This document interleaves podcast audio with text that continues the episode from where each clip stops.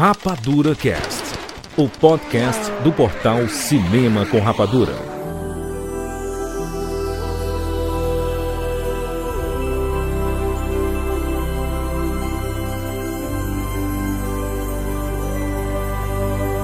Sejam bem-vindos, séries Rapadura em todo o Brasil. Está começando mais uma edição do Rapadura Cast. Eu sou Júlia de Filho. E no programa de hoje nós vamos falar sobre Avatar, o caminho da água. Estamos aqui com o Tiago Siqueira. De Filho, vamos lá conferir o novo show de James Cameron e seus Blue Cats. Dá 10, Siqueira. Dá 10. Tudo bem. Rogério Montanari. Cara, o filme é tão bonito que o mundo fica feio, o mundo real fica feio. Depois que você, quando você sai do cinema, você fala: Meu Deus, o que, que eu estou fazendo aqui? Verdade. Fernando Schmutz. O grande questionamento filosófico aqui em Avatar 2 é: fazer pipi no meio ou não fazer pipi no meio? Eis a questão. Muito Caraca. bom. Vamos discutir mais à frente aí. Afinal, é um filme de 3 horas e 10 minutos. James Cameron está de volta, diretor de Titanic, diretor de Estrada do Futuro 2, diretor do primeiro Avatar.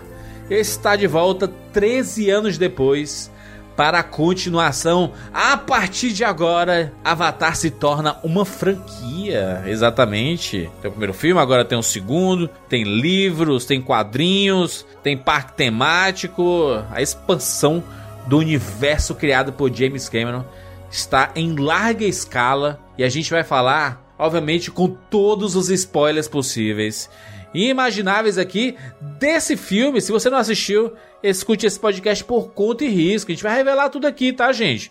Mas eu sei que né, tem gente aqui que nem viu o filme, nem tem cinema na, na sociedade e escuta os podcasts pra saber se o filme é bom ou não, se vale a pena ou não. É, tem gente que não se importa com spoiler também, né? E aí escuta de boas aí. É, serve como termômetro se vale a pena ou não assistir. Fica a seu critério, mas saiba que a gente vai falar spoilers de Avatar. É isso, vamos voltar para o mundo de Pandora agora aqui no Rapadura Cast. Olá, aqui é Vinícius Sanches, de Manaus, Amazonas, e bem-vindos ao mundo espetacular do cinema.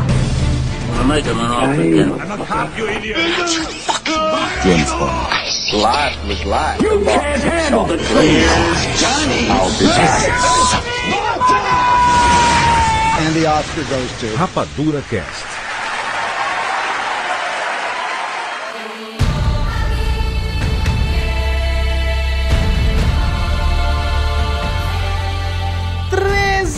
Anos depois, estamos de volta para Pandora. Sim, James Cameron voltou, gente. É isso. James Cameron fez o último filme dele em 2009 e aí em 2022, finalzinho de 2022, ele entrega pra gente mais um Avatar. Caramba, o James Cameron é um cara que faz poucos filmes, né? A gente teve Piranhas 2, Ameaça Voadora.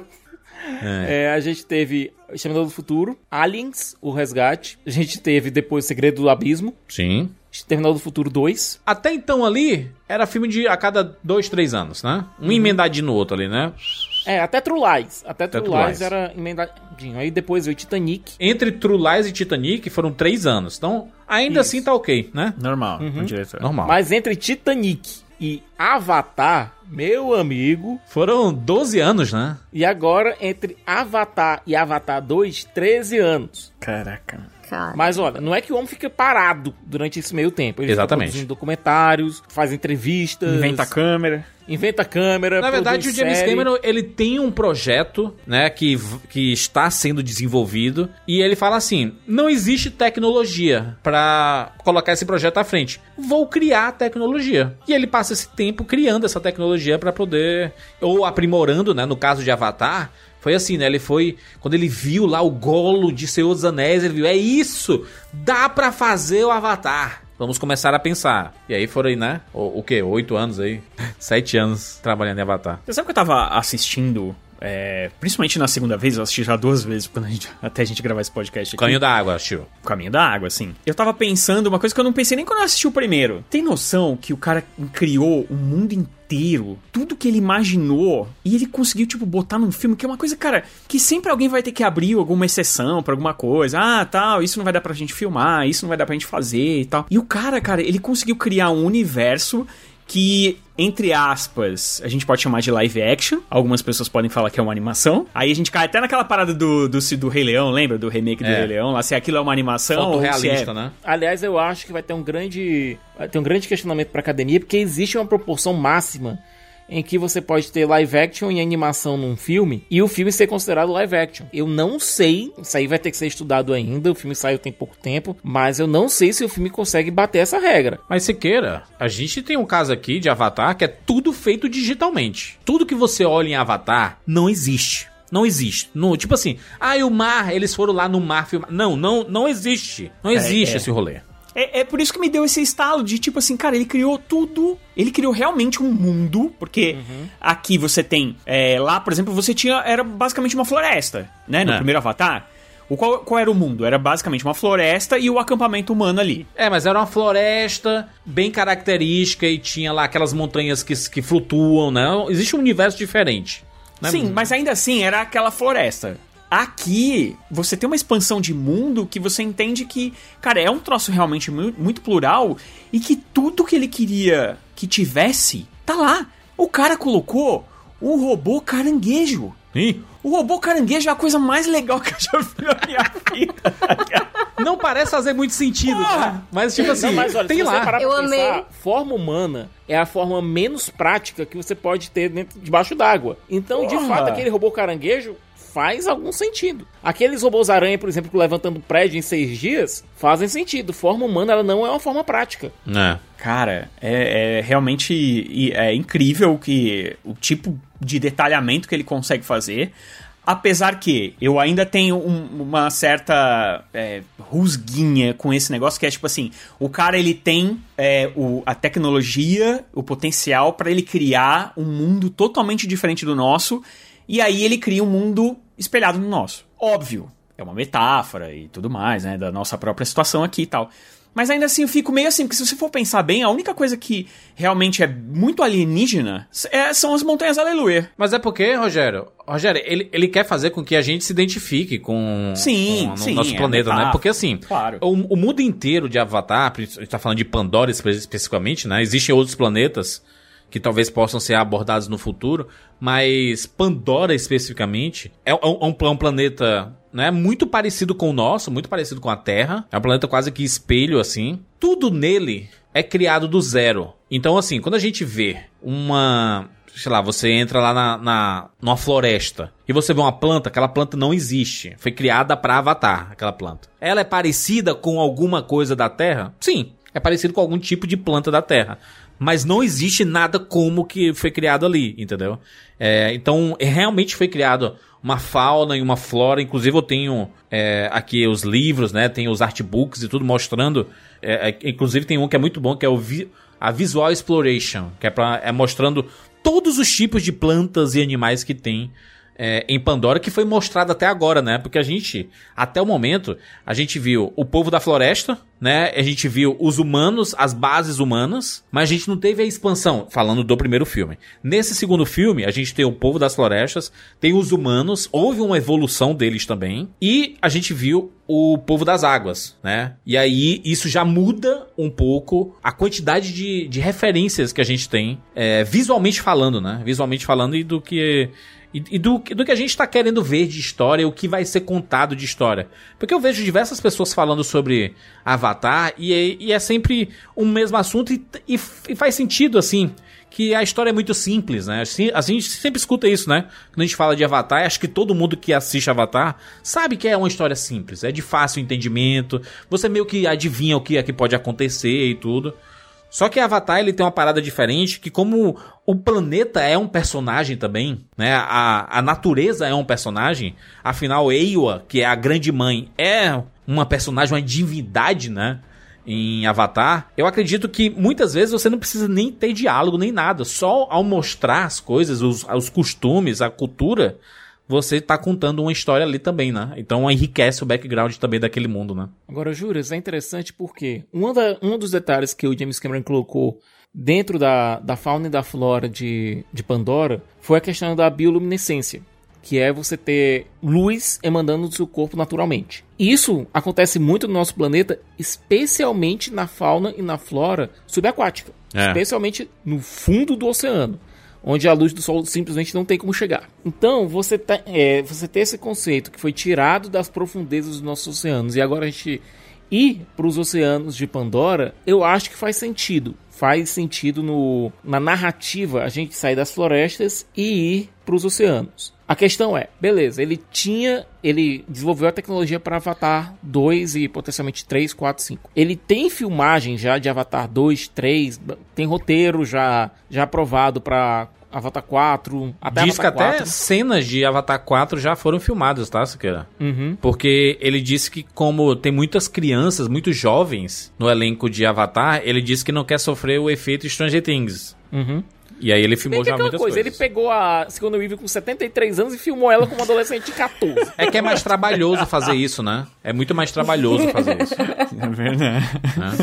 Será Mas, que é mais... Inclusive, eu absolutamente amo, amo a Sigourney Weaver como um adolescente. Porque, tipo, ela parece, sei lá, ela tá sempre tão julgando os outros e tá sempre tipo, ai meu Deus, vocês são tão chatos. Ela é ela é basicamente a girl original de Pandora, sabe? Caraca, ela é a muito Vandinha, né? Tipo a adolescente É ela véia, é. né?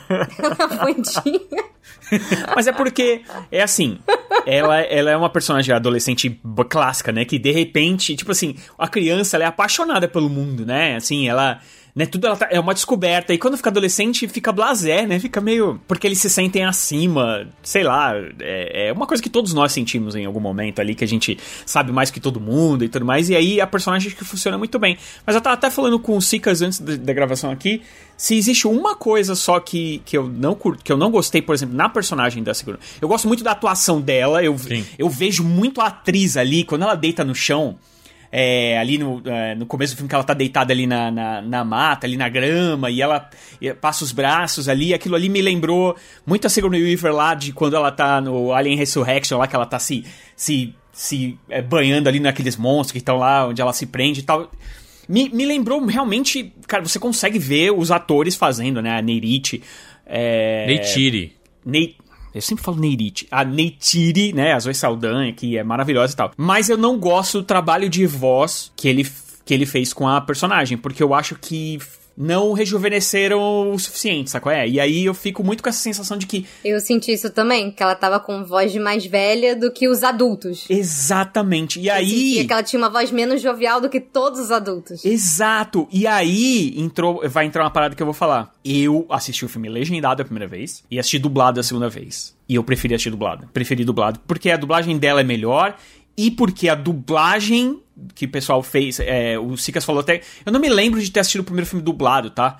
O Sicas falou que é o mesmo, pe- a, é a mesma galera e eles estão trabalhando galera. muito bem, muito bem, todos os dubladores. Depois eu vou até pegar os nomes deles aqui porque a galera, tipo, manda muito bem. E é pra imersão dentro de Pandora, que é o que o James Cameron quer que você faça, não é à toa que o filme tem três horas, porque ele, ele nem esconde que não existe história pra trás, tanto que ele faz a brincadeira da menininha lá, tipo, porra, tô presa de novo, não sei o quê. É. Porque assim, ele estica o filme e, cara, você sente o porquê. Porque ele quer que você entre em Pandora, cara, na porrada. Sim. Entendeu? Chega um momento que você, principalmente naquele 3D ultra imersivo, principalmente depois da parte da água, eu acho, quando eles chegam na parte da água, você, cara, você se sente em Pandora e aí tem um momento que você esqueceu da tua vida. E aí fala, James Cameron, você é o cara. Você é o cara, você conseguiu de novo. Concordo muito com isso. Entendeu? E no dublado, eu acho que eu fiquei mais? Fiquei mais imerso ainda, sabe? É que o dublado, Rogério, o dublado ele tem a, a, a seu favor. Tipo assim, quem assiste filme ou no- na língua original, a gente tá falando aqui de um filme que a língua é inglês, e você já sabe inglês, você nem precisa ler muito legenda, né? Você vai olhando pras coisas, você vai reparando mais. Quando você tem que ler legenda, o seu olhar ele baixa ali e você vai perdendo muito do que tá acontecendo na tela. Sabe? Você deixa Você de ver muitos detalhes. sutilezas, às Exato. vezes aquela troquinha de olhares O rápidos. dublado ajuda muito nisso, Fernanda, de assim, você só tem que olhar pra tela. Ah, você já tá ouvindo, tá entendendo? Então vamos olhar pra tela. Vamos, vamos, vamos ver o filme, né? No Por isso mesmo contas. que aí a gente, a gente volta naquele assunto que a gente teve há dois podcasts atrás, né? Das versões e tudo mais. A gente fica muito com esse pensamento elitista. Eu tinha muito esse pensamento também, eu até cheguei a comentar lá. Que, ah, não, porque o filme foi feito dessa forma, foi pensado dessa forma, ele é falado dessa forma, então claro que a versão original vai ser melhor, mas é, é aquilo, depende, né? Depende muito. Porque eu acho assim, por exemplo, eu falo, eu falo do alto do meu privilégio, que eu estudei inglês muito nova, eu dou aulas de inglês, então eu posso ignorar a legenda muito de boa, sabe? Mas você consegue? Mas aí é aquela coisa, tem muita gente. Eu consigo. Eu não consigo ignorar a legenda. É, O que tá eu escrito. Me treinei já pra fazer Eu sou, eu, eu sou aquela pessoa. Então, eu não Eu consigo. fico olhando pra cima. Eu sou aquela pessoa que tá assistindo Big Brother e aí a desgraça do Boninho fica botando aqueles tweets embaixo. E eu fico lendo os tweets que não servem pra Sim, nada, tá tá ligado? Bagulho irritante, por que, que eu tô lendo Ah, isso? eu também. Mas todo programa da Globo hoje em dia tem esses tweets, o The Voice também tem. É, e por é mais treinado que. Agora é tudo integrado. E por mais treinado que a gente esteja é, para ler legenda, né, cara? Eu leio legenda, sei lá, mas desde que eu tinha oito anos, sei lá. Na, a gente, na- quando a gente era criança, não- a gente não podia escolher a linguagem, você tinha que alugar o filme, e o filme tinha em português e tinha em inglês. E, e muitas vezes o português já não tava, você tinha que alugar em inglês, então eu aprendi muito criança. Eu sou muito treinado a ler legenda, pra mim é uma coisa automática, eu não tenho preguiça nenhuma e tal. Mas. Quando você pega um mundo imersivo desse, como Avatar, que ele quer te colocar num. Cara, é um planeta alienígena. E ele te coloca no planeta alienígena e te coloca do lado daqueles personagens, te faz. É, ficar muito tocado com aquela natureza e com a, a, a óbvia destruição dela. E, e isso ele faz perfeitamente. Então, quando eu assisti esse filme dublado, a, a segunda vez e tal, cara, pra mim fez muito mais sentido é, é, essa, sabe, essa entrada pra esse universo dele, assim. Eu acho que funciona muito bem. Não tem essa parada que a galera fala Tira a que é preocupação, animação. né, Rogério? Tira Sim, a e o- preocupação ah, eu você lembrei. ter que olhar embaixo. O- a legenda em 3D, ela, ela tem Ela um- salta ela é um diferente, pouquinho, né? ela salta. E aí você, aquela percepção se perde muitas vezes do 3D. E vamos falar de quem foi a ideia de Jirico de colocar a legenda toda branca em Papyrus? É que A fonte do pôster? é só quando eles estão falando Cara, em... É só na parte de, do, Só do... quando eles estão falando na língua nativa de Navi. A sessão É. que eu vi era tudo em Papyrus. Tudo. Não. Absolutamente Não, tudo. fi- não, não. Não é possível. Não, Não, é não possível. é não. Não é não. Era sim. Não é não. Gente, vocês estão loucos.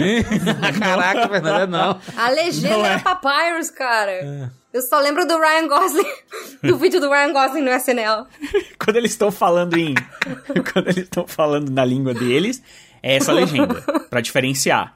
Porque normalmente acontece Uhum. quando a gente vai assistir num, num filme normal, vai, normal entre aspas, é, tá em itálico, né? Normalmente quando acontece esse tipo de coisa. Aqui eles quiseram... Já no primeiro Uhum. filme era assim. Quando eles falavam em- em Eu não lembro na língua não. lá já tinha essa Gente. já tinha esse negócio. É que a galera pegou aí um É que no dublado, a única legenda que aparece é essa. Quando você assiste dublado, de vez em quando, Ah, quando eles falam na língua deles, eles legendam lá e aí a legenda única que aparece é essa. É que Agora- também Eu não amo, aliás, nada. vamos combinar que uma das coisas que eu mais amei nesse filme, assim, o James Cameron, ele, ele toma umas decisões tão simples, que é tipo assim, logo no começo, quando ele tá, quando o Jake tá narrando as coisas que aconteceram, ele fala, ah, demorou alguns anos para eu é, aprender essa língua nativa, não sei o quê, mas hoje em dia é quase como se fosse inglês. Automaticamente o filme fica todo em inglês. Cara, mano, eu adoro Olha, isso. um diálogo. Uma... Eu amo! É uma linha de diálogo que você coloca. Ah, por que, é que eles não estão toda hora se comunicando com a língua original deles? Porque tá tão. com- Como a gente assiste o filme pelo ponto de vista do Jake Sully, né? Então a gente só. Ele, ele tá compreendendo tão bem com- quanto inglês, coloca inglês, né? E pronto. E a Eu pa- e achei. Não, então, eu achei a existência dessa fala, por exemplo, muito maneira. né? São pequenos do- detalhes que você coloca ali, tipo, ah tá, ok, aceitamos que é como se eles estivessem falando inglês. A gente sabe que tecnicamente eles não estão, mas na real, no filme, para os efeitos, pra todo mundo entender, eles estão. Então é, É, isso. era sabe? tipo o Caçado ao Outubro Vermelho, lembra? Que a, a câmera aproximava na boca dele. Eles estavam falando russo dentro do submarino. E aí a câmera chegava, apro- aproximava da boca. E aí quando saía, tava todo mundo falando inglês, assim. É era só tipo quando assim. aparecem personagens falando russo e inglês que aí você vê a diferença de novo. É, Exatamente. Na mesma cena. Mas agora imagina só. o James Cameron teve, que- teve que fazer algumas coisas aqui. Ele teve que reposicionar o mundo de Pandora. Isso. Porque 13 anos. 13 anos, né? Isso. Então aquele prólogo serve pra ele reposicionar aquele mundo e nos dar uma atualização de como esses personagens estão. O Jake, ele assumiu a liderança da, da tribo junto da Neytiri e os dois estão fazendo menino. Só que além disso, o avatar da Grace misteriosamente ficou grávido. Engravidou, né? A Kiri é filha do avatar da Grace que meio que tá morto, né? Tenho teorias. Tenho, tenho Ah. teorias para Ah, debater. eu- Será que ela é filha de Ewa? Vamos ver. Ela é filha de Ewa, pô. Eu acho que é isso também. É claro. Eu A acho- escolhida. Tipo, a minha teoria é essa. Eu acho. É, é aquela coisa do tipo, quando botaram o corpo morrendo da, da personagem da Sigourney Weaver, que eu agora esqueci o nome. Da Grace. Grace, isso. E botaram o Avatar naquela troca de consciência que deu Sim. errado. Provavelmente Ewa falou, ok, não vai dar pra te salvar. Porém, toma essa outra vida aqui pra você então, sabe? Eu sinto que parte da consciência dela é parte da consciência da Grace. Por isso, talvez até que ela tenha aquelas é, seizures, né? É, como é que chama isso? Convulsões. Quando ela se É. conecta com Ewa. Tudo isso vai ser colocado no terceiro, para um terceiro filme. James Cameron disse que quer dar uma conclusão para a história no terceiro filme. Vai tem espaço para o quarto para o quinto, mas ele quer dar uma conclusão para evitar. Ah, vamos encerrar a história no terceiro porque não tá dando dinheiro. Então, Isso. vamos pelo menos contar a história, dar uma conclusão lógica para a história no terceiro. Eu senti um pouquinho, Siqueira, o James Cameron é meio que recontando a história de Avatar, mais ou menos como ele fez de Exterminador 1 pro 2. Sabe assim? Juras, que... Na verdade, ele ele permeou o filme com uma série de homenagens a todos os filmes que ele já fez na vida. Sim, sim. Não, mas, mas eu tô falando especificamente de Avatar. Tô falando de. Por quê? Cara, são 13 anos de diferença de um filme pra outro. Não é fácil, tem muita gente que nem assistiu o, o filme an- antigo. É, eu acredito que é possível você assistir esse filme novo sem ter visto o, o antigo, porque ele reconta muitas dessas histórias. Se você quiser conhecer mais sobre os personagens, sobre a invasão e tudo mais, você vê que até as, as histórias se conversam, né? O, a, a parada do ciclo, ciclo da vida, né? Que a gente ouve bastante em Um Rei Leão, por exemplo, se aplica aqui, né? Muitas coisas se repetem. É meio que como assim, ah, existem é, a Neytiri e o Jake Sully, eles têm filhos, aí os filhos vão ter suas aventuras, e aí no futuro eles vão crescer e vão ter seus filhos e, e assim por diante, sabe? Existe um ciclo natural da vida ali a ser seguido, sabe? Inclusive, eu tenho. Eu, eu tive a impressão, enquanto a gente assistia o filme, né? É, quando você chega principalmente ali na, na parte onde eles se refugiam, numa das tribos da água, que como a história ela muda muito de direção, ela dá muito um foco nas crianças, né, nessa geração nova, eu tenho a impressão de que é muito, é muito provável que eles queiram fazer essa passagem de tocha e aí no terceiro filme e aí a partir do quarto seja a geração essa geração mais nova como protagonistas. Eu imagino que seja isso. Essa história toda da Kiri, por exemplo, eu imagino que vai ser, ela vai ser a personagem principal É. Ele até coloca o filho do, do Jake Sully da, da Neytiri, né? O Loki, o adolescente do meio, né? Pra se relacionar com a Tissireia. É um filho dos chefes do clã Omaticaya, que é o do povo da floresta. Você tem os chefes do clã Metcaína tendo uma filha, e aí coloca os dois pra se relacionar, né? Pra se conhecerem desde o E começo meio ali, né? que o, o Loki, ele acaba tendo um, um papel de protagonismo no filme. Caraca, A ele é o adolescente que não respeita nenhuma regra, né? Ele é o real adolescente. Eu, eu acho que ele é muito parecido com o próprio Jake, sabe? Muito da personalidade dele é da personalidade do Jake Sully do primeiro filme. Sequer a gente viu diversas vezes o Jake Sully levando o pivete. Assim, você tá de castigo aqui, não sei o quê. E aí, tipo assim, ele vai e sai de novo. Aí, não, ah, você fez a coisa errada, não. Vem cá, você vai estar de castigo de novo. E, cara, ele fez isso umas quatro vezes. Real- Realmente o moleque é danado. Pivete é danado. Ele, tipo é, mas assim, às não... vezes as coisas não são nem culpa Ele é dele. viciado em desobedecer. É, se- ele- se- é, é porque ele é provocado e ele é meio que como o Chicken lá do, do McFly. Sabe assim? Ele é ah, esquentadinho. né? É, Ele esquentadinho, Exato. ele O pai quer dele- o pai dele fala uma Como hora. o próprio Jake Sully também era. Sim. O pai dele Sabe, fala uma hora é- pra ele, você é esquentadinho demais. É, essa versão do Jake que a gente tá vendo é a versão pai dele, é a versão. Tudo que ele quer é manter a família dele segura. A missão dele agora na vida é manter a, filha- a família dele segura. A gente tem o Netean, que é o filho mais velho, que acaba sendo o que tem a cabeça mais parecida com o que o pai tem hoje. Mas o Loki, ele é, ele é muito mais parecido com o Jake que a gente conheceu no primeiro filme. É, eles têm três filhos biológicos, né? Muito mais a ver com o Jake do que ele, ele próprio quer admitir também, né? Aquele final do, do Jake falando I see you pra ele depois de tudo que aconteceu. É. Porque ele se sente, ele, durante o filme inteiro ele fala isso, que ele se sente inferior, que ele não é o filho perfeito, que nem o Netean, né? E que ele é meio, tipo, que ele é incompreendido, tanto que ele faz a amizade lá com aquela, com a, com a baleia exilada, né? Sim. É um arco forte, sabe? É uma coisa simples, mas é um arco forte. Todo mundo se identifica com a pessoa que tá se sentindo fora do lugar. É porque a gente sempre, quando fala da história de Avatar, a gente pega logo qual é o plot e como se desenrola. Mas eu acho que dentro do, do filme tem tantos plots interessantes. E eu acho que como o James Cameron tem tempo de desenvolver, a gente vê muito aqui, sabe? Tipo, o Somatikai aqui, né? O Jake Sully, a Neytiri, os três filhos biológicos, né? O Neten, o Loki e a Tuk. E aí tem a Kiri, né? Que é a filha da Grace, mas acaba sendo adotada pelo o Jake e, e a Neytiri. E o Spider, que também é outro que é adotado, né? E esse é humano, né? É, ele, ele nasceu naquele, naquele período ali de, de Hell's Gate ali, né? Que tem o, um, acho que um ou dois anos antes da, da guerra, da guerra mesma, aquela guerra na Árvore das Almas, né? Ali que tem no, no final do primeiro filme. E aí ele não tinha como voltar pra Terra, porque, tipo, ele nasceu... Bebês não podem ser colocados na, em criogenia. É, por causa da, da idade, exatamente. E aí ele acaba ficando e ele acaba sendo adotado, né? Pelo pelo, pelo Jake e pela, pela Neytiri. Então ele tem cinco filhos, né? A contragosto da Neytiri. A Neytiri não, não curtiu muito a decisão e vê ele sempre como um como um forasteiro. Forasteiro. Então, é, eles não, na verdade, eles não adotam ele, né? Ele, ele só vai adotar Ele convive, o, o né, Spider. meu, com os filhos. Eles, ele convive, é o moleque da rua. Só adota naquela lá no final quando ele fala um filho por outro filho. Que ele perdeu um filho e aí ele ganhou outro que é o Spider, entendeu? Aliás, Então, inclusive, o tema maternidade, paternidade, né? É um tema muito presente desse filme. Mas, cara, o que as pessoas reclamam, e aí eu acho que é com uma certa justiça, é que, cara, todos esses plots que você tá falando, todos são lugares comuns. Muito lugares comuns. Então, você, ah, o pai que, que o filho é, que não respeita o, o, o- Autoridade. o filho, mas o filho que tá, a respeita a autoridade, mas aí o filho, na verdade, tá certo e o pai vai aceitar em algum momento. É, você vai ter a, a menina adolescente que é aquele mundo, ela não quer mudar de mundo, e aí ela muda e ela percebe que putz, aqui, esse mundo novo ela gosta mais ainda. É, você vai ter a, a- o negócio do pai que, tipo, é, pô, eu não posso perder meus filhos, e aí ele vai fazer sacrifícios por isso. Sabe? A, tem a pior história, na minha opinião, que é o Credit. Que é o Credit ter o filho que é o Spider. Nossa, sério, cara? Esse cara tinha um filho. Ah, James Cameron, sério? Tipo, é Star Wars 2 agora, é Império Contra-Ataque. Você inventou essa porra aí Esse, do nada. esse assunto do filho foi retratado num, num quadrinho que saiu, tipo, um ano depois do primeiro Avatar. Ok, né? Não é cinema e tudo mais, mas retratou aqui no cinema, né? Mostrou no cinema. Mas essa história já existe, não foi criado pra esse filme agora. E nenhuma informação que o, o primeiro filme dá contradiz a existência do, do Spider.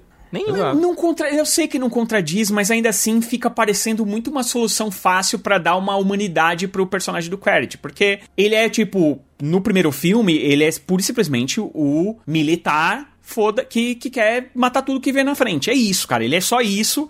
É um, um certo até problema do primeiro filme, que, tipo, ele é muito sim. É muito estereotipado, né? Ele é tipo assim, você sabe que ele é o, o militarzão que vai é, que fazer tem a, de que tudo. tem a que tem o risco na cara, né? Que é You a- not Kansas anymore, né? É isso, ele é... E aí, de repente, aqui você. Cara, eu, eu preciso transformar esse cara. Eu não posso trazer esse cara de volta do mesmo jeito. Então eu preciso dar uma humanidade pra ele. Ah, então vamos fazer. Ah, vamos botar um filho. Mas trouxeram ele de uma forma filho. diferente porque o personagem anterior morreu, né? Só que a gente tá falando de um mundo extremamente tecnológico, que é possível você transferir suas memórias e etc. E a gente tá falando basicamente de clonagem, sabe? Então, Criaram entre um filme. um entre, Na verdade, na história entre um filme e outro, né? Tipo, É. essa tecnologia ela avançou na, na Terra Sim. a ponto deles conseguirem fazer isso e eles fizeram, tipo, um backup que nem o Sr. Disney fez. Mas me bota no freezer aí que um dia vocês me É. levantam, tá ligado? Só que, Então, tipo assim, coloca, vamos- só que coloca ele sem lembrar, sem lembrar do que aconteceu, entendeu? Assim, Não, não, não é não, não, não, não, não é lembrar. É porque é até aquele momento. A memória dele vai até a véspera da batalha. É até aquele ponto ali que ele tá falando ali, entendeu? É. Então, a depois daquilo, que é a Batalha da Árvore, é, ele não lembra porque, porque simplesmente aquela lembrança. Ele não foi até Quem lá. tava a lá? lembrança parou ali, tá ligado? É que nem gravar, quando a gente gravava filme no videocassete, gra- Sim. parava no meio, Sim, sim. acabava a fita. É. Parou ali, só vai assistir até ali.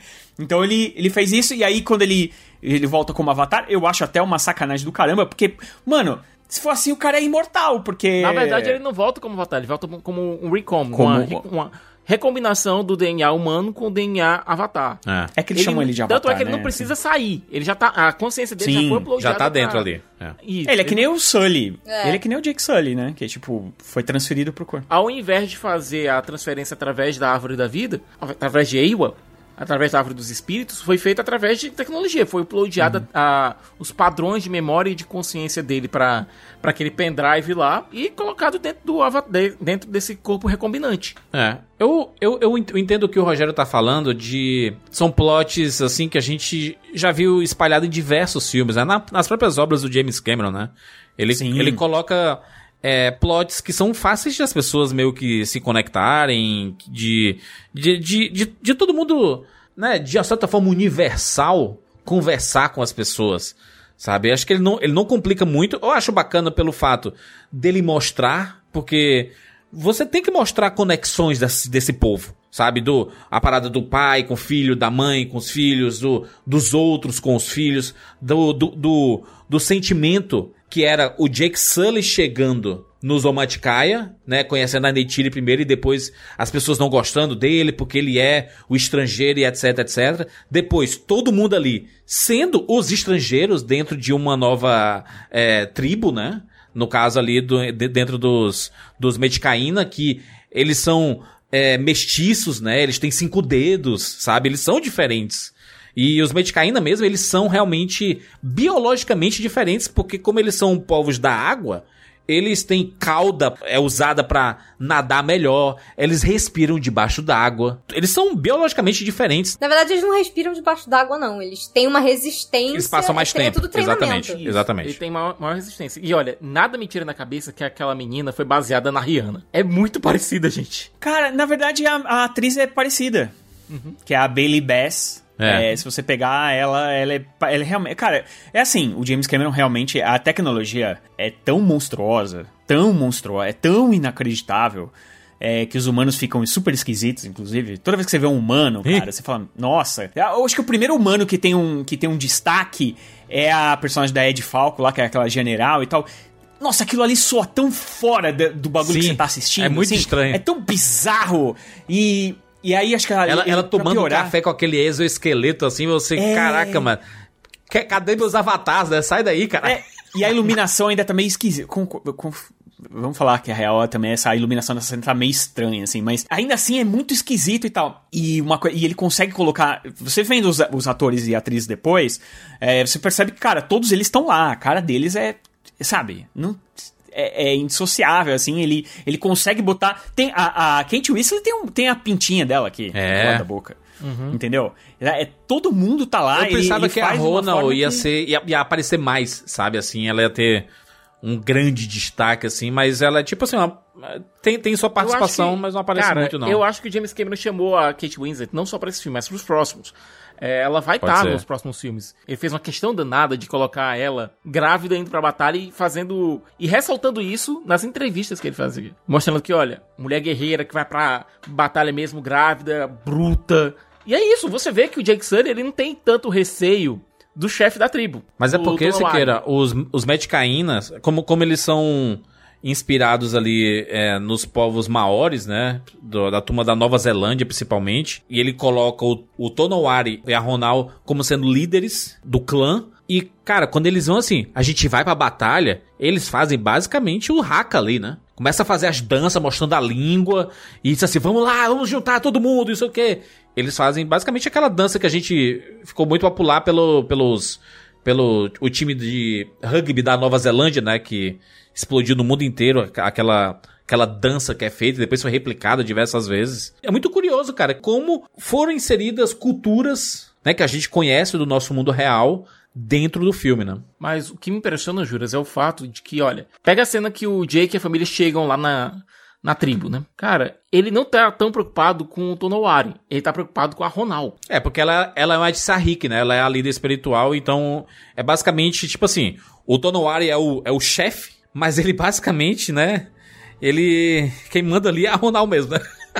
Sim, senhora, senhora Ronaldo. E eu tenho a sensação, se quer, que eles se conhecem, né? O, o Tonowari e o Jake Sully, não porque ele participou da, da guerra da Árvore das Almas do primeiro filme, mas sim porque o Jake Sully foi lá e eles não quiseram ir. Eles não, Não, foram. eu acho que eles foram. Eu acho que eles foram. Tanto Eu é acho que eles o- não foram porque é, eles iam ficar muito em desvantagem porque eles são. Eles lutam na água, mano. A força deles é lutar na água, não é no ar. Não, mas os bichos né? são. O, é, esses, esses navios também são muito fortes. São muito São fortes. Você eles na, você vê eles indo na porrada com os humanos, cara, aquilo é desreal. Mas Sequeira, eu tenho. Eu tenho um livro de Avatar, Sequeira. O livro de Avatar e os, os Medicaínos não estão. Não estão no, no. Entre os clãs que aceitaram lutar Não foi. ao lado foi. do Jake Sully. Faltou. sabe? Mas che- eles chegaram a propor, chegou a propor. Chegou a propor. Chegou e, é, lá, é- é por isso que ele aceita. Tipo assim, ele meio que. Eles meio que já se conhecem, né? Tipo assim, Uhum. existe um. Não são, tipo, desconhecidos. Aliás, sabe, me, me impressiona o fato do Jake não ter pensado nisso antes. Ter um maior intercâmbio entre as tribos. E convenhamos que a ideia do Jake é muito ruim, né, cara? Você vai se esconder no lugar onde você é totalmente diferente. Né, ele vai, vai levar a destruição pro, pra outro lugar, né? É, mano. E toda boa ação que gera um. Gera, gera um. Eu esqueci qual que é o. Toda, um- boa, toda boa ação leva a destruição, é isso? Não sei. É, toda boa. Até aquele ponto, até aquele ponto, os humanos não tinham chegado nos recifes, não tinham mexido nos recifes. Não, mas não, mas não faz. Mas, Sicas, não faz sentido. Vai, vamos falar a verdade, vai. Não. Assim, real aqui, real. Eu, eu não vou ficar criticando o filme porque eu Eu gostei. entendo muito do fugir. filme. Eu entendo Mas fugir. é, mas é assim, cara, você falar assim, ah, nós nunca vamos ser encontrados. Sério, no lugar onde você Eu é acho que totalmente teria diferente. feito mais sentido ele mandar só as crianças. É, pô, ou então ter ido. Você sabe como poderiam ter resolvido isso, eu acho? Muito melhor ter ido o, o pessoal, a tribo toda. Ô, Rogério, o que é que iria impedir do Quaritch chegar lá no povo da floresta e matar todo mundo? Tipo Pois assim, é, ah, né? ele, Porque- não- porque ele não tá aqui, falando- né? Então vou aproveitar e vou passar o rodo aqui em todo mundo. É, porque ele, porque ele fica falando que, ah, porque a guerra é contra mim e tal, não sei o quê. É. E é, em nenhum momento isso é dito, que, tipo, ah, todo mundo só quer destruir ele. É, e outra coisa, cara, os povos se uniram pra atacar os humanos, então faz todo sentido que os humanos ataquem todos os navios que vem, virem pela frente, entendeu? Então, É, assim... Eu acho que é falado pro, pro, pro, pro Loki ou, ou é pro, pro Netenha. Acho que é pro Loki. Que é, é, fei- é falado que eles estão atrás do, do Jake Sully, né? É, que eles sabem que ele é tipo um líder, né? Não, Mas, cara, não, e faz sentido o... faz sentido você destruir o líder. O líder, pra- pra porque dominar- foi ele que atrapalhou todo o projeto ali da, da Guerra da Árvore das Almas, porque ele foi ele que liderou tudo ali, né? Sem dúvida, mas aí você, você não encontra o líder, você mata todo mundo. Não. Ponto.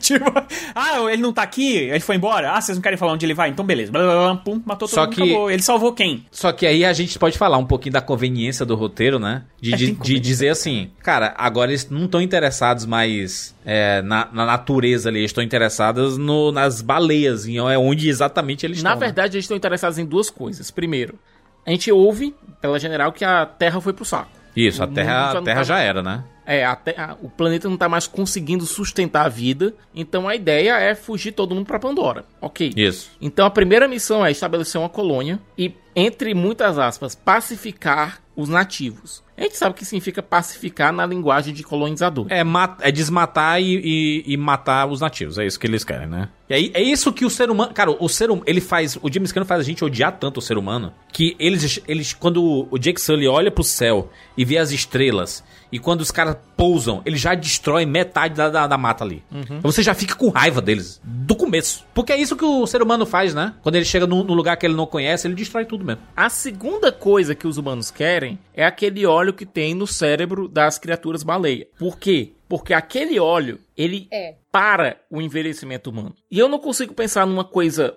pro pessoal da elite. Obviamente todo mundo vai querer aquilo ali, porque ninguém quer ficar velho, todo mundo quer ficar jovem para sempre. Mas você considerando que você tá vindo de um planeta devastado, prova- provavelmente por conta do excesso populacional, não tem coisa mais tóxica do que imortalidade. Mas, Mas é pra quem pode pagar, né? É, pode e, pagar, obviamente. e outra. Aí é mercado. esse é o recado do James Cameron com Avatar 2, né? Ele passa seu, seu- seus recados ambientais, né? Desde o primeiro filme. Nesse segundo filme, a gente fala basicamente da caça predatória de animais, né? E a gente tá falando especificamente de baleias aqui, né? E aí você faz referência a diversos animais, tipo...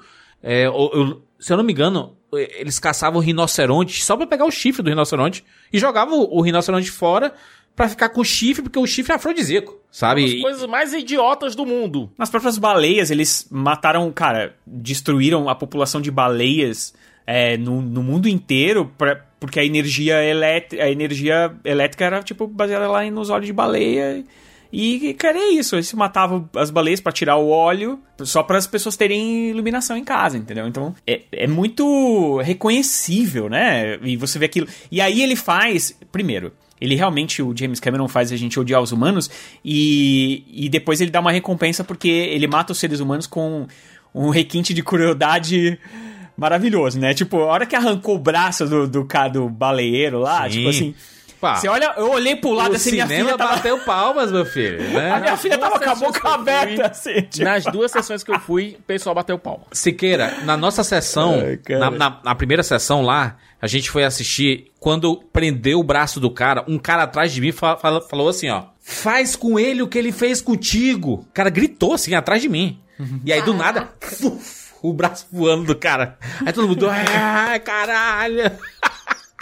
É que ele fez a, a mesma coisa, né? Porque tinham, ele tinha cortado a barba, tinham cortado a barbatana dele, né? E aí ele foi lá e cortou o braço do cara. A baleia super inteligente.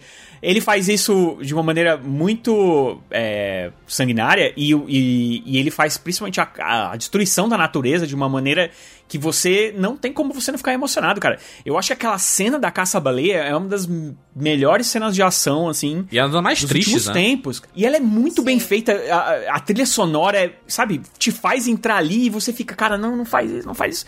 E é a, a, a caça. Não, e o filme ele faz questão de, antes daquela cena de caça, você ter. Você estabelecer os tucãs, que são as criaturas baleia, como criaturas inteligentes, como criaturas que são irmãs da tribo da. Irmãs espirituais da tribo da água. Então você entende que eles estão matando seres sencientes, altamente sensíveis, altamente inteligentes e que estão fazendo isso por a troco de ganância. É que É, e o cara, o biólogo até fala, né, que eles são seres, inclusive, que até têm mais sentimentos do que do que os próprios humanos, assim.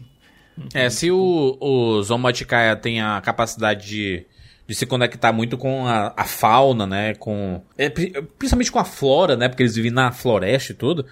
É, os Medicaína, eles conseguem comunicar muito com os animais marítimos, né? E aí os tucuns lá, que são as baleias, eles eles têm essa conexão espiritual, né? Porque cada, cada um, cada Medicaína se conecta com um tucum específico, né? E aí, esse que é o, o tucum protagonista, né? Entre aspas aí, ele é tipo um pária, né? Ele é meio deixado de lado do bando. O E pária é onde tem a conexão do, Alo- do, do, do Loak que se sente um pária também, né? Um desconectado de tudo, porque ele faz tudo errado, ninguém dá moral pra ele, etc. E aí eles, os dois se conectam, né? É, ele, ele não se sente aceito nem no lugar novo e nem Isso. direito entre a família dele, né? Ele Exatamente. Porra, o tempo É. inteiro. Não, e outra coisa, tanto o Loki quanto o Payakan, eles se tornam párias, é, se tornam renegados dentro das suas, das suas respectivas tribos por motivos justos. O Payakan, ele se revolta porque ele viu a mãe dele sendo caçada, viu a mãe dele sendo morta e, pelo, pelos humanos, pega um grupo e se reúne pra ir em cima. Só que esse grupo acaba sendo morto também. E o- os tucãs, eles são criaturas extremamente pacifistas. Pra eles, qualquer morte, não, nenhuma morte é justificada. Então, na hora que Então ele é tratado como assassino, né? ele é tratado como assassino, Tipo, porque não foi ele que matou, mortes. mas ele é tratado como É, assassino. e ele é, e ele é, ele é ruimzinho mesmo, né? Porque, tipo, porra, ele cortou o braço do cara, ele matou um monte de gente.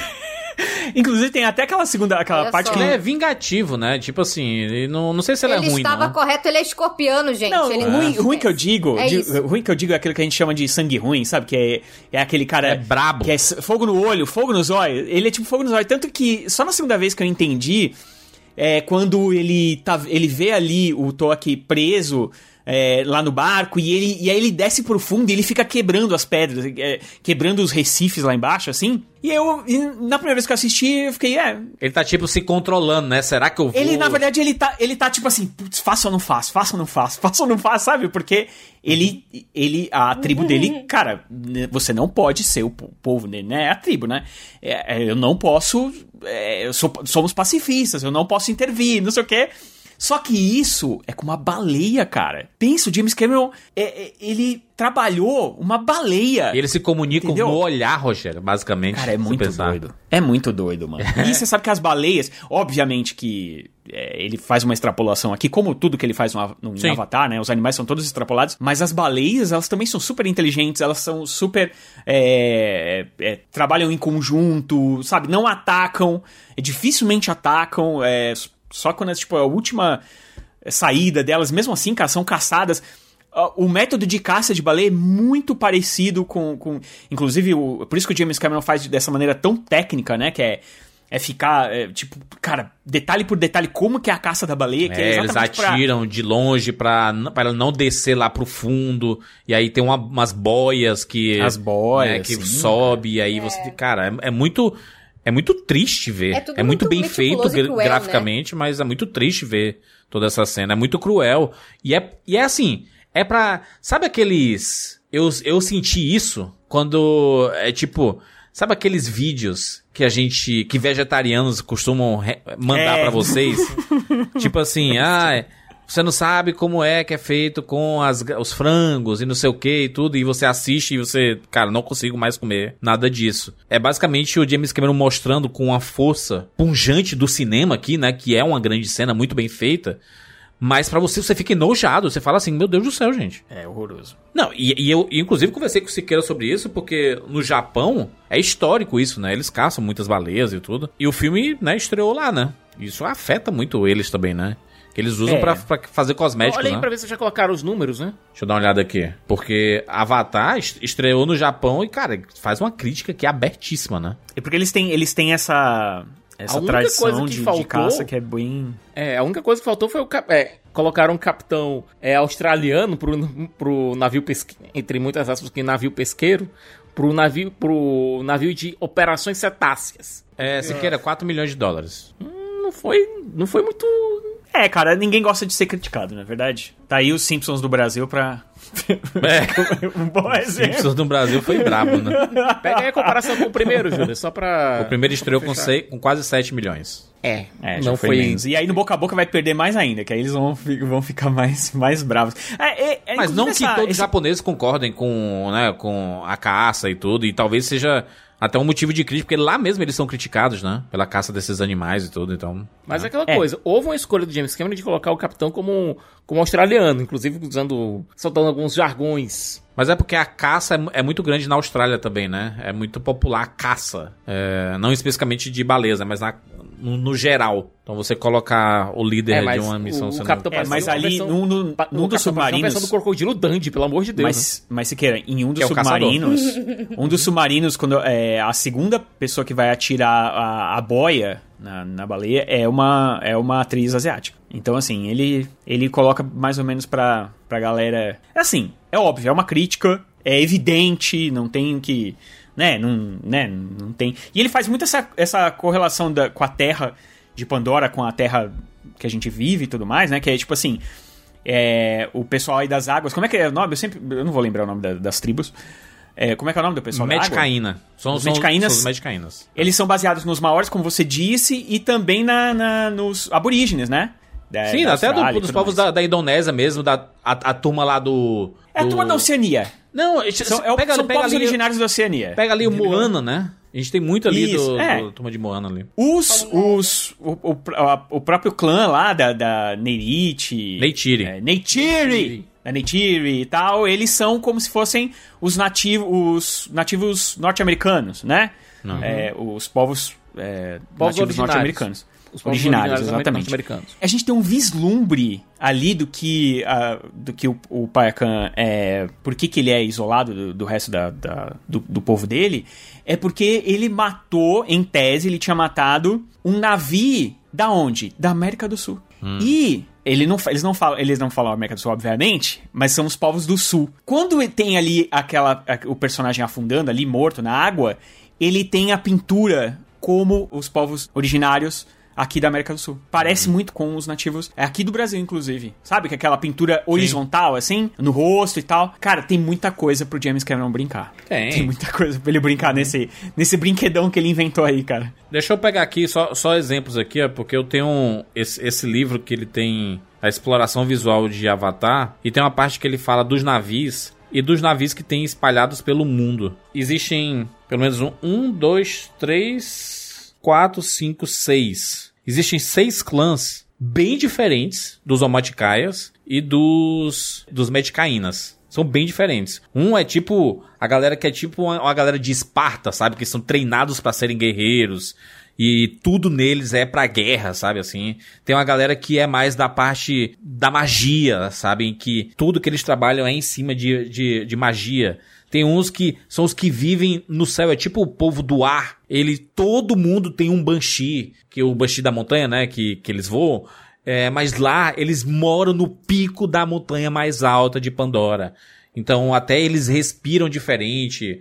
É, porque eles estão muitos metros de altura, assim, né? Tem a galera, tem os botanistas e tem os alquimistas. Existe uma, um clã também. Então, cara, tem muita coisa para ser explorada, porque Pandora, a gente esquece que é um planeta, cara. É um planeta riquíssimo de cultura. E cada local específico, assim como o planeta Terra, tem seus costumes e suas culturas diferentes, né? Só que no caso, os navios, eles são até biologicamente diferentes, né? Por causa de como eles vivem, de, de como eles se adaptaram ao ambiente, né? No caso. É, cada, cada povo é, se adaptando ao, ao ambiente em que vive, né?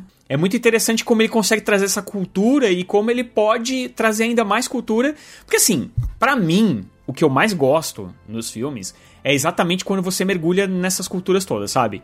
Quando você, cara, você fica imerso. Quando eles chegam lá, o povo da água, cara, quando eles entram na água. Porque você tá vendo ali, até ali o 3D tá maneiríssimo, tá ótimo, bacana, legal. O mundo, não sei o que. Nossa, tá. Né, tem até a batalha lá do trem, tudo. Nossa, isso tá ótimo. Mas quando eles chegam na água, quando você entra na água a primeira vez. É, o, o segundo ato inteiro eles. do filme é Nossa. a apresentação. Eu acho até que faltou eles falarem mais sobre o lado cultural do- dos Medicaínas, sabe? Deles aprenderem mais. Porque basicamente eles ficam debaixo d'água e começam a aprender a respirar. Existe uma parada do respeito ao mar, às criaturas, né? De você.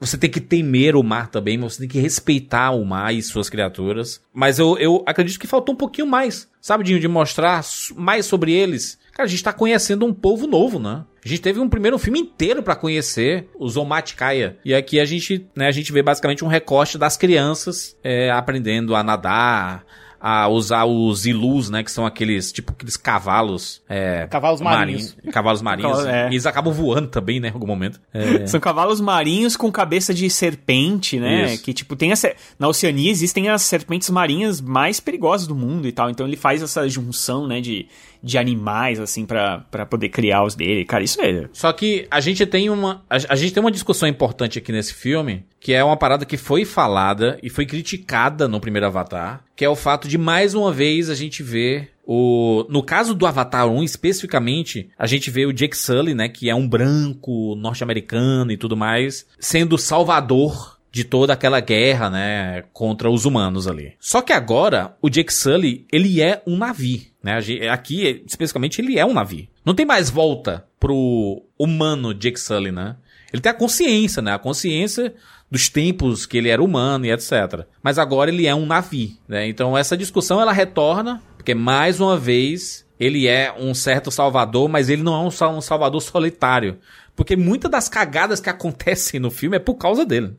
Ele traz as cagadas, ele carrega com Morre ele. tanta gente, mano. Na, na verdade, gente não, morre muito navio. Morre gente também, né, do outro lado, né? Mas os navios morrem demais ali. Aos Não, montes. é aquela né? coisa, Júlio. Ele tá utilizando a expertise militar dele, as estratégias militares dele, pra minar os ataques, as- a- a- o assentamento humano. Eles até roubam, né, sequer armas do, do trem lá de carga, né, que vai levando a parada e tudo. É, é, eles abastecem pra guerra usando a tecnologia humana mesmo, que, que chegou lá pra isso, né? É, é interessante, né? Aquela, aquela batalha do. aquele heist do, do trem é, é, é bem legal e tal, mas.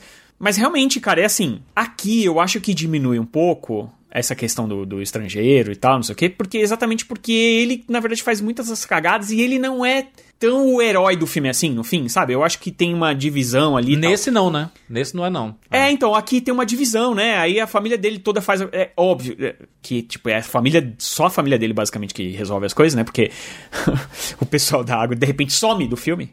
Some. De- teve aquela batalha, aí depois que pegou fogo ali o barco, sumiu todo mundo. Eles Só desistem sobraram- também, né? só Porque sobrou a família. morreu muita gente também, né? É, só sobrou a família ali. Mas, é, tipo, ele traz a a guerra pra lá, então, assim, eu acho que aí fica um pouco melhor ainda, mas ainda. Ainda fica meio, tipo. Ainda acho que tem uns vícios. E, é- e são vícios do James Cameron. Sabe qual é o problema desse negócio da história ser muito clichê, assim? Tudo isso, todo. Porque assim, a gente passa, na verdade, todo essa, esse segundo ato aí é, é basicamente baseado em, em crianças birrentas se, se, é, se batendo de alguma forma. Uma fazendo birra com a outra, aí leva lá onde tá o tubarão, aí o outro não sei o quê, aí lá, lá, aí você é estranha, você é esquisita, que é, cara, o básico de, de Hollywood. A aí, única né? criança, o único dos pirralhos com a cabeça no lugar é o Neteia. É, e, que é o mais e velho, né? ele. Então, e ele é o menos desenvolvido. Ele é um mini Jake Sully, né? Então, eu acho até não corajoso ele ter morrido. Nem isso eu acho, porque assim, eu sempre falo isso, eu falei isso no primeiro Avatar, eu vou falar de novo. O filme é ruim? Longe disso. Muito longe. O filme é ótimo. Tecnicamente é, mar- é maravilhoso. A história é esquisita, é, tipo, básica demais? É. Isso todo mundo concorda. O negócio é que é o seguinte, esse filme ele podia ser a coisa mais incrível do planeta se ele tivesse um roteiro melhor trabalhado, menos clichê. Cara, eu fico pensando que assim, se ele fizesse alguma escolha ousada, mínima que seja, o filme ia ganhar tanto. Porque, cara, quando começa o filme e tem aquela família, eu já. Naquele exato momento eu já sabia que alguém ia morrer no final. Sabe? Porque. É o básico de Hollywood, a gente sempre viu isso, sabe? Sempre que tem a formação, ah, precisamos proteger. E aí esse pai ele só vai aprender quando ele perder. Porque ele tá fugindo da batalha, mas ele em algum momento ele tem que voltar pra batalha. Como ele vai voltar? Perdendo alguém. Eu sabia que ia morrer alguém.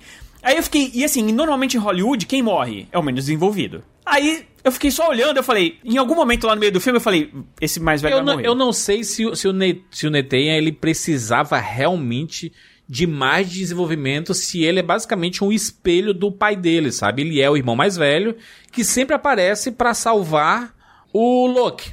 E a Tuque, né? Por, por tabela, né? Porque a Tuque sempre se mexe no- nos, no- nos rolês, né? a Cara, pivetinha. eu- Prenderam na sessão de que eu tava, novo.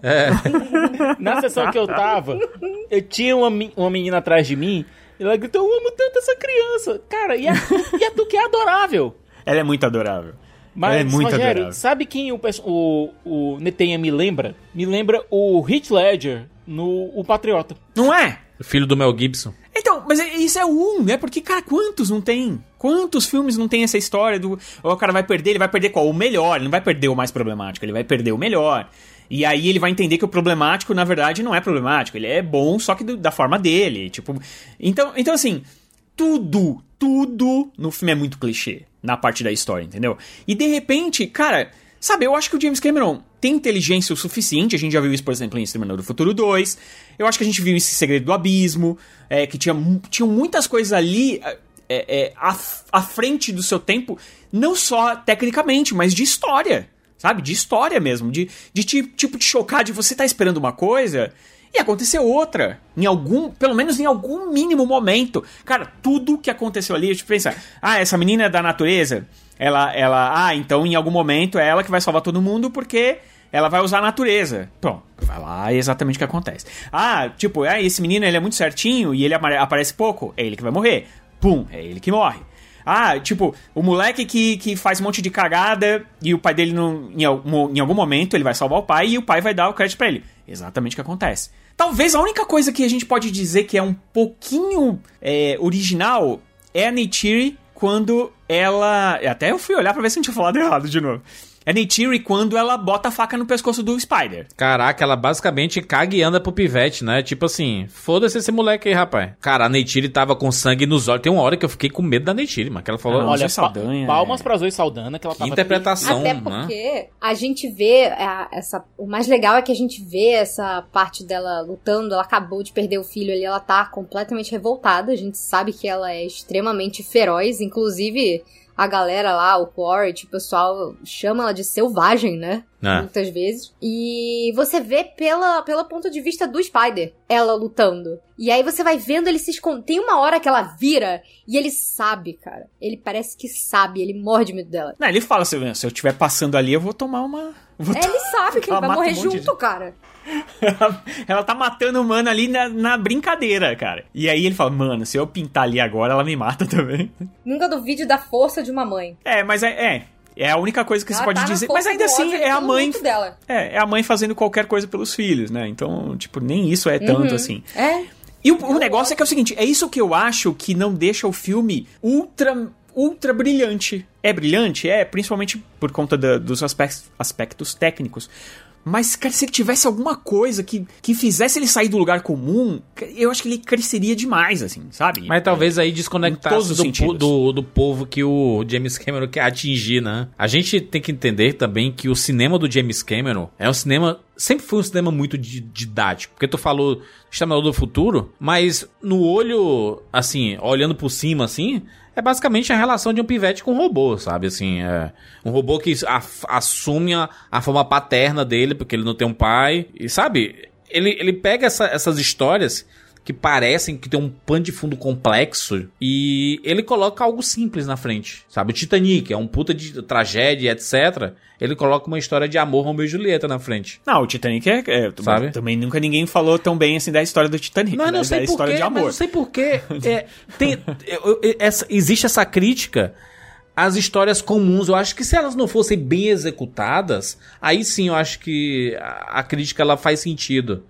Sabe? Mas, cara, você tá apresentando aqui. Eu, eu acho que ele teve tanto tempo pra mostrar tantas coisas legais e deixou sim muitas coisas abertas para as continuações, já que ele quer fazer uma franquia. No primeiro filme ele tentou amarrar, né, tudo. Tanto que o primeiro filme acaba e tipo assim, se não tiver continuação, beleza. É isso. Esse filme ele se sustenta por si só, beleza. Continuamos aqui. Temos aqui Av- Avatar 2 13 anos depois. Eu acho que ele tinha uma responsabilidade muito grande de reapresentar Avatar pra muita gente. OK, Avatar é a maior bilheteria da história do cinema. As pessoas, às vezes, quando vão fazer as contas, ah, o filme faturou mais de 2 bilhões. Não, ele faturou quase 3 bilhões. Ele não faturou mais de 2 bilhões. Ele faturou quase 3. É 2.9 e alguma coisa, entendeu? Ou seja, ele, ele quase quebra a barreira dos 3 bilhões de bilheteria. Foi relançado algumas vezes, ganhou uma grana e tudo mais, mas ainda assim conseguiu se manter como aquele filme que, que teve muita bilheteria. Sempre, sempre escutamos que Avatar só fez sucesso pelo 3D. A boca pequena, você chega pra qualquer pessoa, ah, mas é só tecnologia e tudo mais. Eu discordo, é um filme que fala sobre diversos assuntos. A gente até fez um podcast anterior, né? É, com 13 anos de Avatar, do primeiro Avatar, antes da estreia desse, e a gente discutiu bastante sobre isso. Eu acho que esse filme aqui, ele também discute muitas coisas. Existem diversos assuntos que dá pra se identificar. Eu diria aqui que, por exemplo, um, um dos plots do filme aqui do Neteia, que é o irmão mais velho, que acaba morrendo, e existe todo um rito no, no funeral dele ali e tudo mais, a conexão com o mundo. Eu senti bastante, porque eu perdi meu irmão há um ano, meu irmão mais velho. Minha mãe, quando eu assisti esse filme, até o momento, é, ela ainda não assistiu. Mas quando eu assisti esse filme, meu Deus do céu, cara. Eu, vi, não, eu vi nem- gente chorando copiosamente. eu nem sei, eu, eu não consigo expressar como é que minha mãe vai reagir nesse momento quando ela assistir, porque ela perdeu o filho mais velho dela. E ela, ela vai sentir realmente toda a dor e toda a força que a Neytiri coloca na tela. Então, assim, é um filme. A gente só fala assim, ah, mas só um filme, gente, tudo mais. Cara. Os filmes têm o poder de conectar as pessoas. O primeiro Avatar ele fala 100% sobre conexões, né? Sobre eh, o quanto que a gente pode estar interligado com o planeta, com a natureza. É, o amor que a gente pode ter pela natureza em si. E esse filme aqui, a gente tem um outro espectro aqui, que é no mar. Cara, a gente vive num Brasil. É um país extremamente litorâneo. Eu moro, a gente, eu, Siqueira, a gente mora numa cidade 100% litorânea. A, Fernanda também no Rio de Janeiro, né? Tem uma cena, Juras, é, que você tem um você tem um membro da tribo d'água jogando uma rede Sim. no- na água. Parece o Ceará, só faltou uma jangada Parece ali. Ceará, cara. É, pescando, né? Na Uhum. verdade, é o próprio Jack Sully aprendendo a jogar, né? A, a, a pescar ali, né? Então, então assim, a, a gente consegue realmente extrair muitas coisas de um filme desse tamanho, sabe? É, eu tava lendo um, um artigo antes da gente gravar esse podcast que eu acabei achando por acaso é, nas minhas pesquisas e tudo, da, da revista Eco, publicado em abril de 2010. 12 anos atrás. E quem escreve aqui é uma, uma indígena brasileira do Acre. E ela escreve o artigo inteiro. Tá no site Terras Indígenas do, no Brasil. Cara, ela, ela fala aqui e aí eu vou colocar o link na postagem para vocês lerem depois, a conexão que ela teve com o filme em todos os sentidos. Inclusive visualmente com os avatares, os navios no caso. E eu acho que são coisas que talvez assim você pode assistir o filme e não se conectar, e talvez anos depois você assistir novamente, e aí sim você, você se conectar. É que nem a parada que a gente fala, Rogério, quando você não é pai nem mãe. E aí você assiste um filme que tem essa temática. Ah, quem, sim. Quem é pai claro. e mãe enxerga totalmente diferente as paradas. Sabe aquelas Não, coisas. Totalmente. Quem. Não, totalmente. Quem não é, pode ter uma empatia de entender aquela situação. Mas quem passa na pele as situações se identifica diferente, né? Totalmente. É que o, o, é por isso que eu digo que é o seguinte: isso não torna o filme ruim. Não. De verdade, o filme é bom, assim como o primeiro é bom. Até acho o segundo melhor, tá? Mas assim, é, é bom. O problema é que quando o filme ele é meio muito lugar comum, como é a história desse, do, do primeiro Avatar. Vamos falar do exemplo do primeiro Avatar, por exemplo, Uhum. né? Aliás, por exemplo, por exemplo. É, como era uma história lugar comum e era tecnologia, muito da tecnologia não só do 3D, mas da própria tecnologia do, do, do CGI, que era simplesmente maravilhoso, um universo, né, um mundo totalmente diferente e tal, não sei o quê. As pessoas se apaixonaram, foram assistir, cara, 3 bilhões de dólares quase, entendeu? É muita gente. Só que com, com o tempo, o filme ele foi se perdendo na memória das pessoas. Sim. Porque aquela sensação que você tem quando você tá ali no cinema, aquela imersão, você com o tempo vai esquecendo. O que que fica na tua história depois que você saiu da, da sala? É a história. A história, porque assim, quando você sai, você sai empolgado. Por exemplo, assistiu ontem pela segunda vez, eu tô empolgado ainda, lembrando de todos os detalhes. Quando eu for passar o tempo, eu vou lembrar assim, pô, foi legal pra caramba quando eu assisti lá e tal. Mas você já não. Já, aquele sentimento você já você não recupera. O que fica é a história. Eu tava pensando num filme aqui, por exemplo, que tem uma, uma grande originalidade na história. Na verdade, esse, aqui- esse tem até um plot twist, mas não necessariamente precisava ter. Mas você pega, por exemplo, um sexto sentido e um avatar. Se você perguntar pras pessoas é, qual filme ela vai gostar mais, ela vai falar que é o sexto sentido, normalmente, né? A não ser as pessoas que não gostam desse sentido. E muito é porque a história é tão diferente, contada de um ponto de vista tão inesperado pra você, que, tipo, aquilo ficou na tua memória, fica na tua lembrança de alguma forma. Acho que fica muito mais Avatar- pelo plot twist, né? O, o plot twist ajuda muito. Não, é que, tem, é que o plot twist também ajuda, exatamente. Mas eu acho que ele podia. é, se existir alguma original. As histórias que têm alguma originalidade. Muitas vezes, obviamente, as pessoas podem não gostar e tal, mas muitas vezes elas ficam na tua cabeça. E aí você sempre vai lembrar, putz, esse filme eh, tinha aquilo, ah, esse filme tinha aquilo. Ah, esse vai, aí você vai querer contar essa história pra alguém e tal. Se eu chegar aqui e falar assim, chegar pra minha mãe, mãe, eu assisti um filme, e ela fala, ah, conta aí. Eu, cara, eu vou contar a história pra ela falar, ah, eu já vi esse filme aí. Fala, não, mãe, mas você. Eu vou ter que falar assim, não, mas você precisa ver a experiência que foi lá, você. Entendeu? Porque a história em si, ela é comum demais. Entendeu? Isso é ruim? Mais uma vez, não é. É pra atrair público, então. Af Maria. Eu tenho uma sensação de que esse tipo de filme que o James Cameron faz, e principalmente com esse teor muito ambientalista, né, de expor os problemas dos humanos e a destruição e etc e tudo mais, isso entra numa discussão de que assim, meu Deus, novamente esse papinho. Não é, eu não tô querendo rebater o teu, teu argumento não, não é nem, nem, nem sobre isso não. É, é que eu, eu sinto que parece você falar sobre esse assunto, você se torna a pessoa chata, sabe assim? Ah, você sim. se torna. é, eu, eu ve- eu vejo muito essa, essa galera do, do Greenpeace, né? Da galera que faz é, protestos contra desmatamento e etc. E eles são taxados por muita gente como pessoas chatas, porque eles estão insistindo na preservação, caralho. É. Como é que você se torna pessoa chata por insistir em a gente cuidar do nosso planeta? Porque se a gente não cuidar do planeta, a gente não vai mais conseguir viver dentro do planeta, que é exatamente o problema dos humanos nesse filme. Eles têm que procurar outro planeta porque eles não conseguem mais morar no deles, entendeu? É, eu acho que como peça ambientalista, é, ecológica, é, é muito, é, é muito bom. É muito importante. Infelizmente, não vai fazer as pessoas mudarem as coisas. Não. Porque o ser humano é fudido, é cagado mesmo. ele só pensa nele mesmo e o futuro que se dane e tudo mais. Mas, eu, pra ir, cara, ambientalistas com certeza curtiriam. Mas aí eu também fiquei pensando uma coisa. Pra ele fazer esse filminho dele aí, ambientalista, quanto ele não poluiu? Sim. Quanto ele não. Esses mergulhos todos que ele fez aí com os navios dele. Cara, quanto não gastou de combustível? Quanto não jogou. Sabe qual é? Então, assim, é um troço meio cíclico. É, Se bem que, é né, muito difícil. foi tu- é tudo feito no CGI, né? Então ele não gastou nada ali. Não, mas eu tô. Não, mas pra criar a tecnologia pra fazer tudo aquilo ali. É, é tudo dos computadores Mas aí em casa, cara. eu- eu- é no- dentro da é que assim, fábrica, né, Eu, basicamente. Não, eu só queria dar dois exemplos, porque eu falei do sexto sentido, e é um filme de terror e tem o plot twist. Mas, por exemplo, tem dois filmes desse ano, um, é- um mais diferentão e o outro bem comum. Em algum momento eles são corajosos na história. O Tudo ao mesmo tempo em- no, no mesmo lugar, que é um filme que eu particularmente Tudo em todo não lugar ao gosto. mesmo tempo. Que é um filme que particularmente eu não gosto, mas, cara, ele tem uma história que as Rogério, pessoas você vão é ficar... muito do contra, mano. Eu, não- eu não É. gosto, eu achei esse filme um pé no saco. 100% do contra, Rogério. Eu não gosto de. Fê, eu não gosto de metáfora explicada. Ou você faz uma metáfora para as pessoas entenderem o que elas querem, ou você não faz uma metáfora e É conta por a isso tua que ele não gosta muito do Nolan. O Nolan, onde que o Nolan quase. Porque o Nolan normalmente faz a não- não metáfora tá. e ele explica também, né? no- Explica, ele explica tudo. O Nolan é a pessoa mais literal do mundo. É, mais um outro que é, esse sim, extremamente pipocão, que é o Top Gun Maverick. Em algum momento, você esperava que em algum momento ia ter aquela correria lá no final?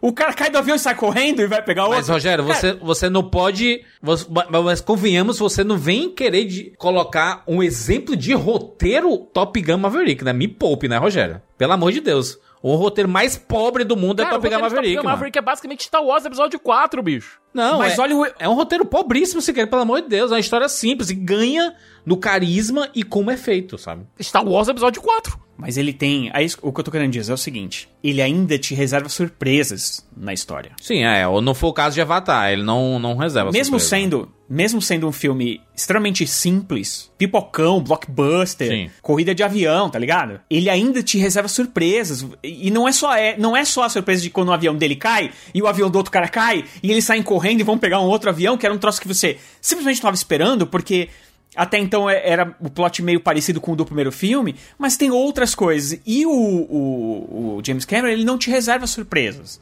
na história. É. Ele surpreende de outra forma, né? O negócio dele é o visual. No que tá sendo contado, ele surpreende na forma que está sendo Na contado. forma que- entendi, entendi. Faz sentido. Exatamente, Faz sentido. entendeu? É essa, é essa a questão. Mas a, a gente já discutiu isso outras vezes, a gente né, consegue traçar um perfil das pessoas que participam né, desse podcast há muitos anos aí. Rogério, ele tem um problema quando ele vai assistir um filme e ele consegue adivinhar a história logo no começo. Se ele adivinhou, Mas pelo amor de Deus, eu não esse sou. filme Não, cai no limbo. não, nesse aqui não, pelo amor de Não, mesmo porque eu também não. não é o que eu falei, eu não tô reclamando dele, não. Mas pelo amor de Deus, Jurandir, não é possível que no começo você já não sabe. você- Cara, as coisas vão- elas vão se encaminhando exatamente pra onde você tá esperando, cara. Eu não esperava a morte Por do irmão favor. do filho mais velho, não. Eu esperava. Eu esperava totalmente, porque, cara, Eu você precisa também. ter.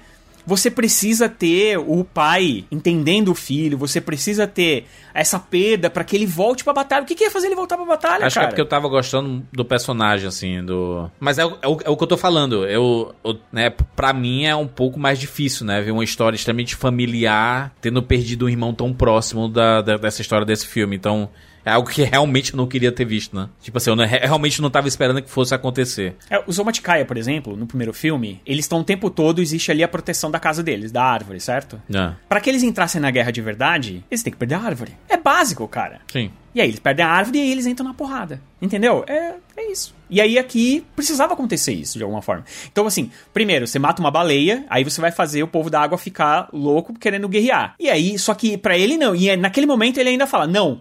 Não vamos guerrear, porque não vamos, não vai morrer ninguém, não, não, eu tiro lá as paradinhas, e não, não. Então ele precisa de um estímulo pra entrar na batalha. Isso, cara, só podia ser com a perda.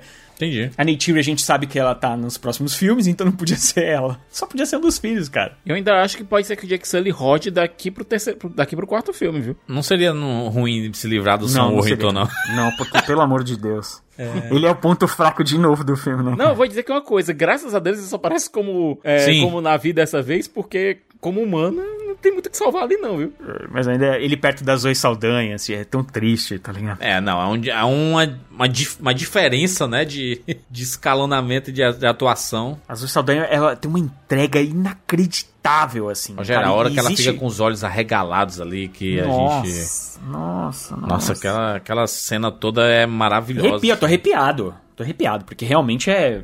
É maravilhoso. Cara, e, e tinha muita gente chorando copiosamente. Tinha, tinha um cara do lado lá, é, um menino. Até minha filha falou: Nossa, pai, ele tá. Porque ela ficou emocionada, mas ela. Ele não, cara. Ele, sabe quando a pessoa teve que baixar a cabeça assim? Ficar...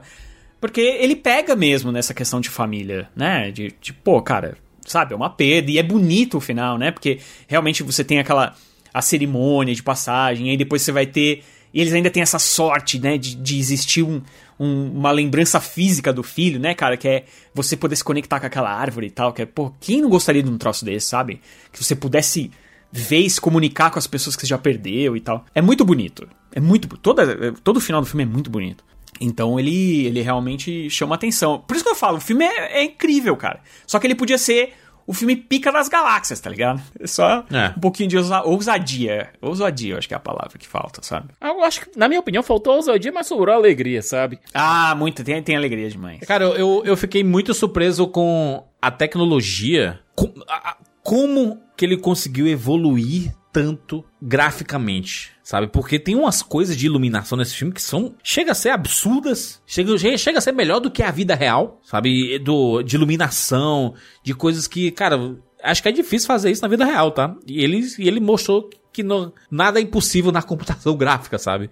E, inclusive, tem uma parada dos frame rates, né? Que ele fala assim, eu vou querer mostrar de vez em quando, cara, 48 quadros. Se você não quiser, azar o seu. Se você acha ruim, azar o seu. É, Só que o é. dele é tão bem feito. Porque, assim, quando a gente vai ver 48 quadros, um filme, né, que... Quando a gente fala em, em 48 quadros, a gente normalmente vê os filmes em, em 24 quadros por segundo. Aqui é o, o dobro de quadros. Ou seja, a nossa percepção do que a gente tá vendo, ela fica muito mais real. Parece que a gente tá vendo um negócio de verdade. Parece, assim, parece É bizarro, né? movimento. Tanto que os videogames eles foram evoluindo com o tempo, né? E, e aumentando o número de, de quadros, de frames, né? Que eles chamam. Que é exatamente para que, pra que você tenha um movimento mais rápido, né? Então, por exemplo, para você, quando você tá jogando videogame, principalmente um jogo de tiro, é muito importante que você consiga rapidamente fazer ali o movimento e tudo, perceber movimentos e coisas do gênero. Então, por isso que a tecnologia do videogame, principalmente, cresceu bastante nesse sentido de aumentar os- o frame rate, Isso. né? Que é o que eles chamam. E aí, aqui, nas cenas de ação, principalmente, ele, ele resolveu acelerar o frame rate, mas quando ele quer filme, ele deixa 24. É. Eu acho que nas cenas que ele quer chamar mais atenção, quer, ele quer o seu olho voltado pra aquela cena específica, pode não ser nem uma cena de ação, às vezes é uma coisa, um personagem andando, ele quer, ele quer ter o olho ali, ele muda o frame rate. Eu acho que é principalmente na- nas partes de movimento, não necessariamente de ação, mas de movimento. Quando tem muito movimento e ele quer mostrar um movimento muito fluido, porque esse movimento, quando você consegue enxergar mais quadros, ele fica mais fluido. Porque é o que eu falei pras crianças outro dia lá quando eu fui fazer a, a- quando eu fui fazer A a, palestra, palestra. né? A, a- a- o cinema ele é uma ilusão, literalmente, porque o que você tá vendo são fotos seguidas que vão te dar uma ilusão de movimento. Com 24, o teu cérebro já entende aquilo ali como um movimento quase real. Mas existe um blur, que é o chamam de blur, que é, é o seu cérebro fazendo a junção dos quadros, o espaço entre os quadros, o teu cérebro preenche sozinho, né? Então você tem aquele blur que é, é- é aquele movimento que a gente já tá acostumado a ver no cinema.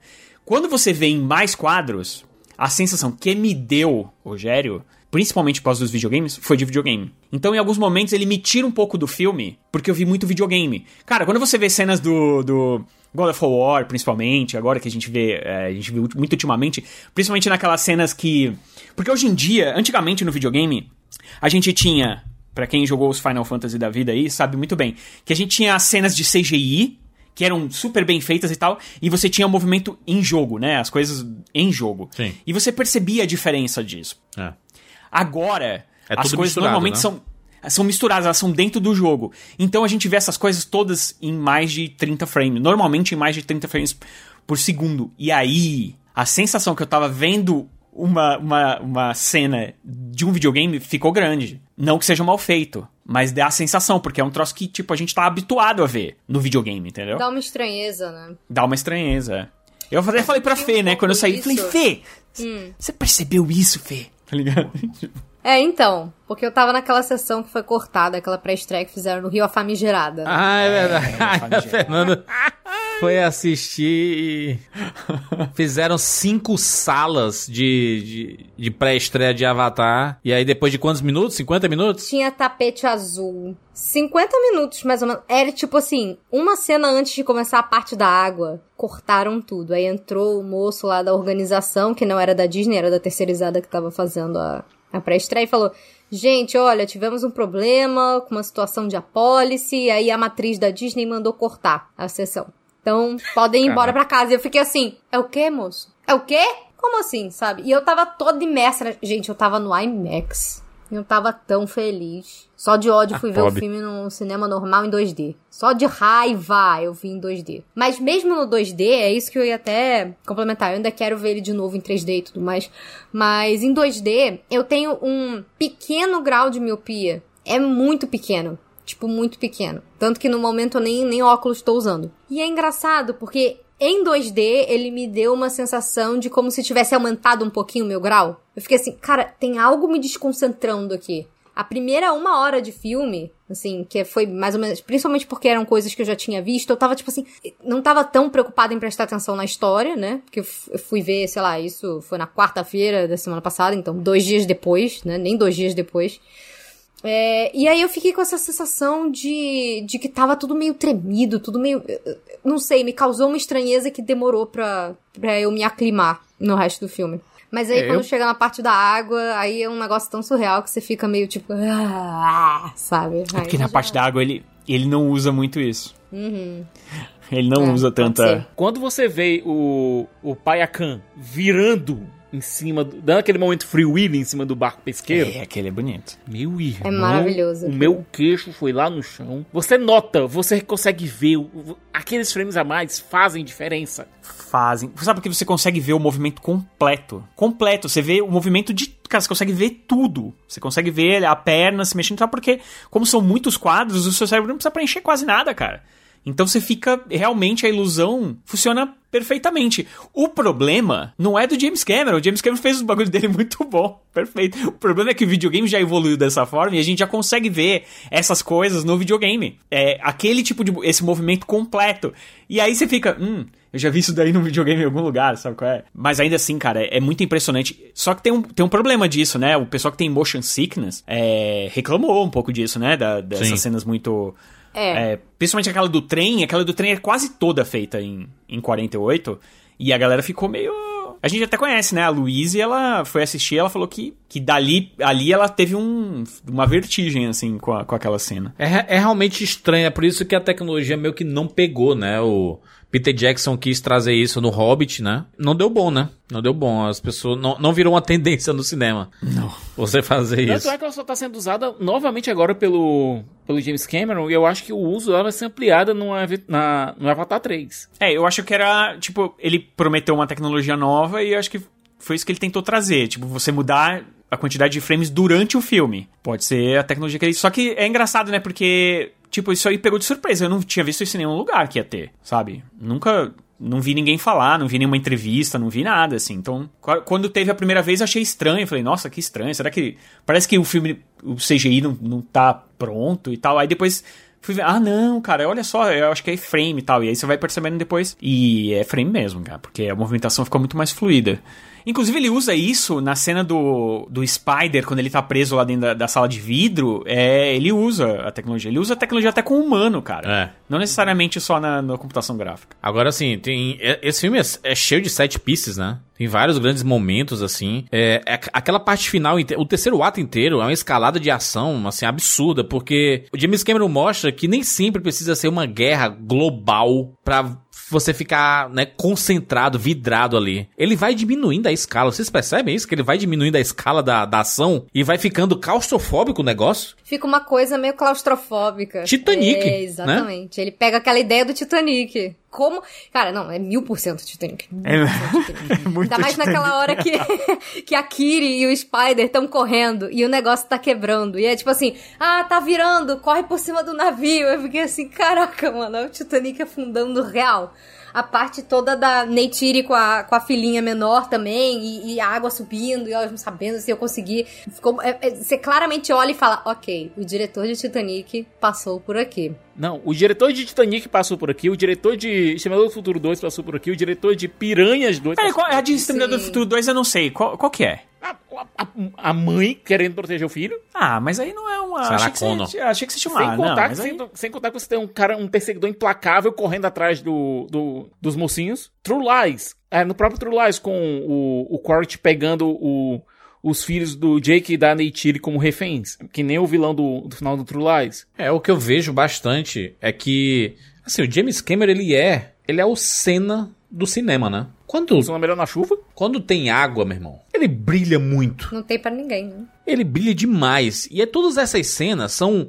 Eh, a gente, a gente perde fôlego de vez em quando. Vocês perderam fôlego, assim? Vocês ficaram assim meio incomodado Total. de. Uhum. É, parece que eu tava jogando. Pareceu o jovem Jurandir, anos 90 ali, jogando Sonic 1 ah, tá? na, no segundo mundo, debaixo d'água, e a música. A, a musiquinha lá. E eu procurando uma um saquinho de bolha pra colocar a boca do Uma Sonic bolha. lá e. Sabe? Eu, em vários momentos eu fiquei assim, caraca, maluco. Não, e, Ah. aquele, e aquele bicho meio água-viva meio que funciona como o negócio de bolha do Sonic mesmo. Você coloca ali pra ter mais tempo de ar. É. Pô, vocês podiam usar mais aquilo, né, gente? Pelo amor Podia, de Deus. podia pô. ter em mais lugares, né? Porque eu acho que eles não podem simplesmente carregar, né, Rogério? Assim, que nem um cachorro. Carregar que nem um bicho. Bota uma. bota numa coleira. Vocês podiam domesticar os bichos. Pô, cara, bagulho mó, mó mão na roda. Foram algumas cenas que me tiraram fôlego. Aquela. O primeiro momento que eu acho que eu fiquei assim, cara. O que, que tá acontecendo aqui? Que você não consegue nem piscar. Foi aquela cena em que o Loki começa a ser perseguido pelo, pelo tubarão. Caraca, a cena do tubarão é assim, foda. Cara, eu tô perdendo a minha vida aqui. Cara, na boa, eu senti assim, gente, eu tô perdendo uns anos de vida aqui com a quantidade de estresse que essa cena tá me causando, sabe? É, É imersível num nível. É, é, é estressante, é imersível, nu- é imersivo num nível que parecia que eu tava num simulador de parque temático. É isso. Falando nisso, né? Existe Pandora, a terra de Avatar, lá na, na Disney, no Animal Kingdom. E já, já comentamos no, quando a gente fez um podcast recente aí, revisitando o primeiro Avatar. No momento tem duas atrações lá, é uma que é um passeio de barquinho pela floresta bioluminescente e a outra que é um baita simulador, assim, incrível de voo no Banshee. E eu queria dizer que eles estrategicamente deixaram um pedaço do terreno sem nada. Então, eu já tô prevendo aí uma atração na Um aquáriozão, talvez, Fê? Vai ter um. com o povo da água. Não sei, mas talvez um outro simulador, tipo esse do, do Banshee, porque não é só uma tela. Toda a imersão que eles fazem, gente, o assento dessa atração tem Sim. um motor que você senta como se fosse uma motinho, né? Como se fosse um Banshee mesmo, e você sente a respiração do bicho na tua perna, cara. Assim, como se o pulmão dele estivesse abrindo e fechando. É um negócio surreal, gente. É surreal. Eles têm as, ah, eles têm as montanhas flutuantes lá. Dá pra, mas dá, sabe o É que dá pra surreal. fazer? Alguma coisa de submarino, assim, né? Que tipo, dá pra fazer esses mini Talvez. submarinos aí, aí você Ou entra alguma lá. coisa com as baleias, gente. Mas tem que ser algo que deixa o público protegido. A interação com as baleias tem que ser num tanque, certo? E você indo lá perto do bicho. Não, não com baleias de verdade. Não, não, não, gente. não, de ver- não, com de baleias verdade não, pelo amor de Deus. Não, com, as com os bichos baleia, não não com as baleias de coisas não, verdade. calma. Né? Sim. Ah, Animatrônico? Não, cara, não precisa, mas eles Sei fazem lá. tudo com telão hoje, mano. Tem que ser alguma coisa táctil. Tem alguma coisa que você consiga pegar, sentir. Pode ser uma coisa mista de IMAX com animatrônico, que nem eles fizeram, eu acho que vai ser uma coisa nesse nível, que vai ser tipo a atração nova de Star Wars. o Tem um amigo meu que foi pra Resistance. Disney e tem, um, tem uma atração lá que é. É você entra dentro de um foguete lá e tal, e aí não tem janela, não tem nada. Aí tem uma telinha ali, que é tipo, seria a janela. E aí você entra lá e aí, cara, ah, você vê, ah, é uma telinha, não sei o quê. E aí, de repente, você, aí quando o, o- o foguete vai pra terra, você sente tudo que, tipo, da gravidade, não sei o quê. E como você não tem uma conexão com o mundo de fora, só com a telinha, você, o seu cérebro passa a acreditar que você realmente tá indo pro espaço, tá ligado? Cara, dá pra fazer Essa atração um negócio que surreal. você entra, uma Surreal. cabine fechada, a telinha ali com as baleias, não sei o quê, e você, cara, sentindo as paradas ali, porque eles conseguem fazer roto, sei lá o quê, e bababá. Cara, dá pra fazer muitas coisas, sem precisar. Ou dá pra fazer só uma porcaria de uma Essa montanha russa que nem atração eles fazem umas específica aí que você tá falando, ela é um, ela é baseada num simulador de, de voo de da NASA mesmo. Exatamente, porque ele gira e você não percebe. Que o pessoal. É, mas ela não é com a força completa da gravidade do treinamento de astronautas, Não, não, passar claro todo não, mundo né? mal pra caramba ali. Mas é o máximo que dá pra fazer. Mas eu juro pra vocês que é surreal essa daí. E essa tecnologia deles de simulador é muito maneiro. Porque tem momentos que, tipo assim, ah, tem o impulso, né? Quando o foguete tá decolando e tal. E quando você chega no espaço, ele dá aquela friada e realmente parece que não tem gravidade. Eu não sei como eles fazem isso. Mas é surreal.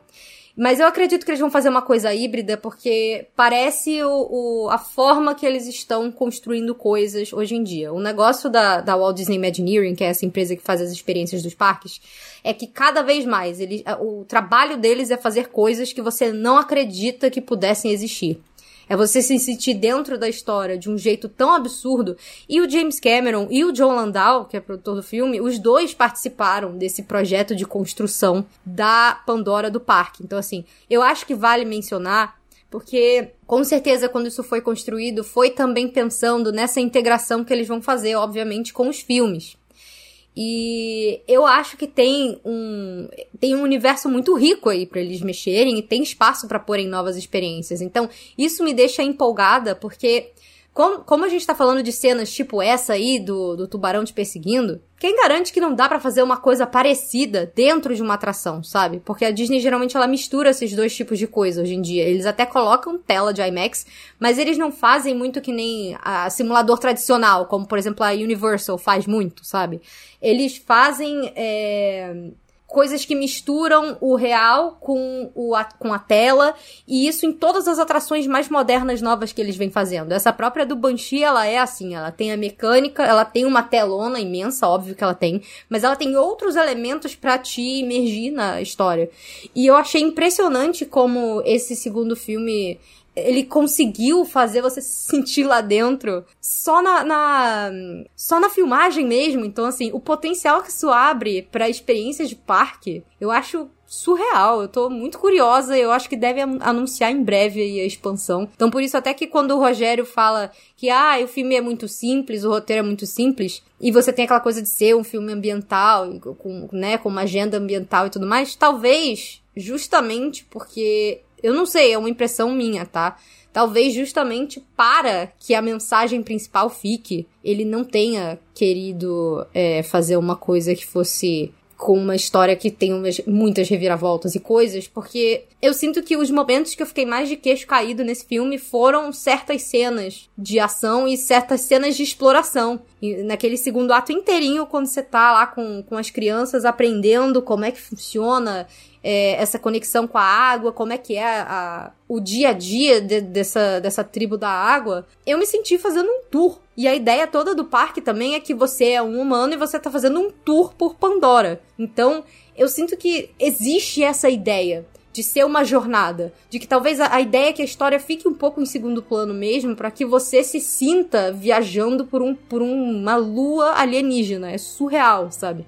E, e por isso que eu acho que a experiência desse filme é tão impactante. Aquela cena do tubarão, eu acho que é uma das coisas, acho que é a coisa mais impressionante que eu vi o ano inteiro. Falo com tranquilidade, não foi meu filme favorito do ano, mas foi a experiência mais surreal de cinema que eu tive nesses últimos tempos. A franquia Avatar está em perigo? Uma pergunta muito, muito boa. Relevante. Porque o James Cameron, ele deu diversas entrevistas antes da estreia de Avatar, né? Uma delas, ele falou o seguinte: esse filme precisa estar entre o top 3 bilheterias de todos os tempos para se justificar, para justificar existir. Ou seja, foi gasto uma grana descontrolada, né? Basicamente, ele começou a fazer esse filme na Fox e terminou na Disney, né? Eu sei que a empresa foi comprada, né, e tudo. Há um número que eu acho muito ala- alarmante. Avatar 2 é o filme mais caro da história do cinema. Eu acho que vai demorar muito tempo pra existir outro que vá bater Avatar 2. Esse filme tá especulado aqui, né, estimado que ele custou 460 milhões de dólares. Eu vou dizer que um filme custar 460 milhões de dólares é um negócio absurdo. Ele custaria 250 milhões até 2019. Mas aí veio a pandemia. E aí esticou muito o processo de pós-produção E, tipo assim, né? Quando você estica um processo de pós-produção, as pessoas continuam recebendo salário todo mês, né? É, e a produção vai. E, a, e a, a própria tecnologia dele é tão absurda que ela vai meio que se reinventando.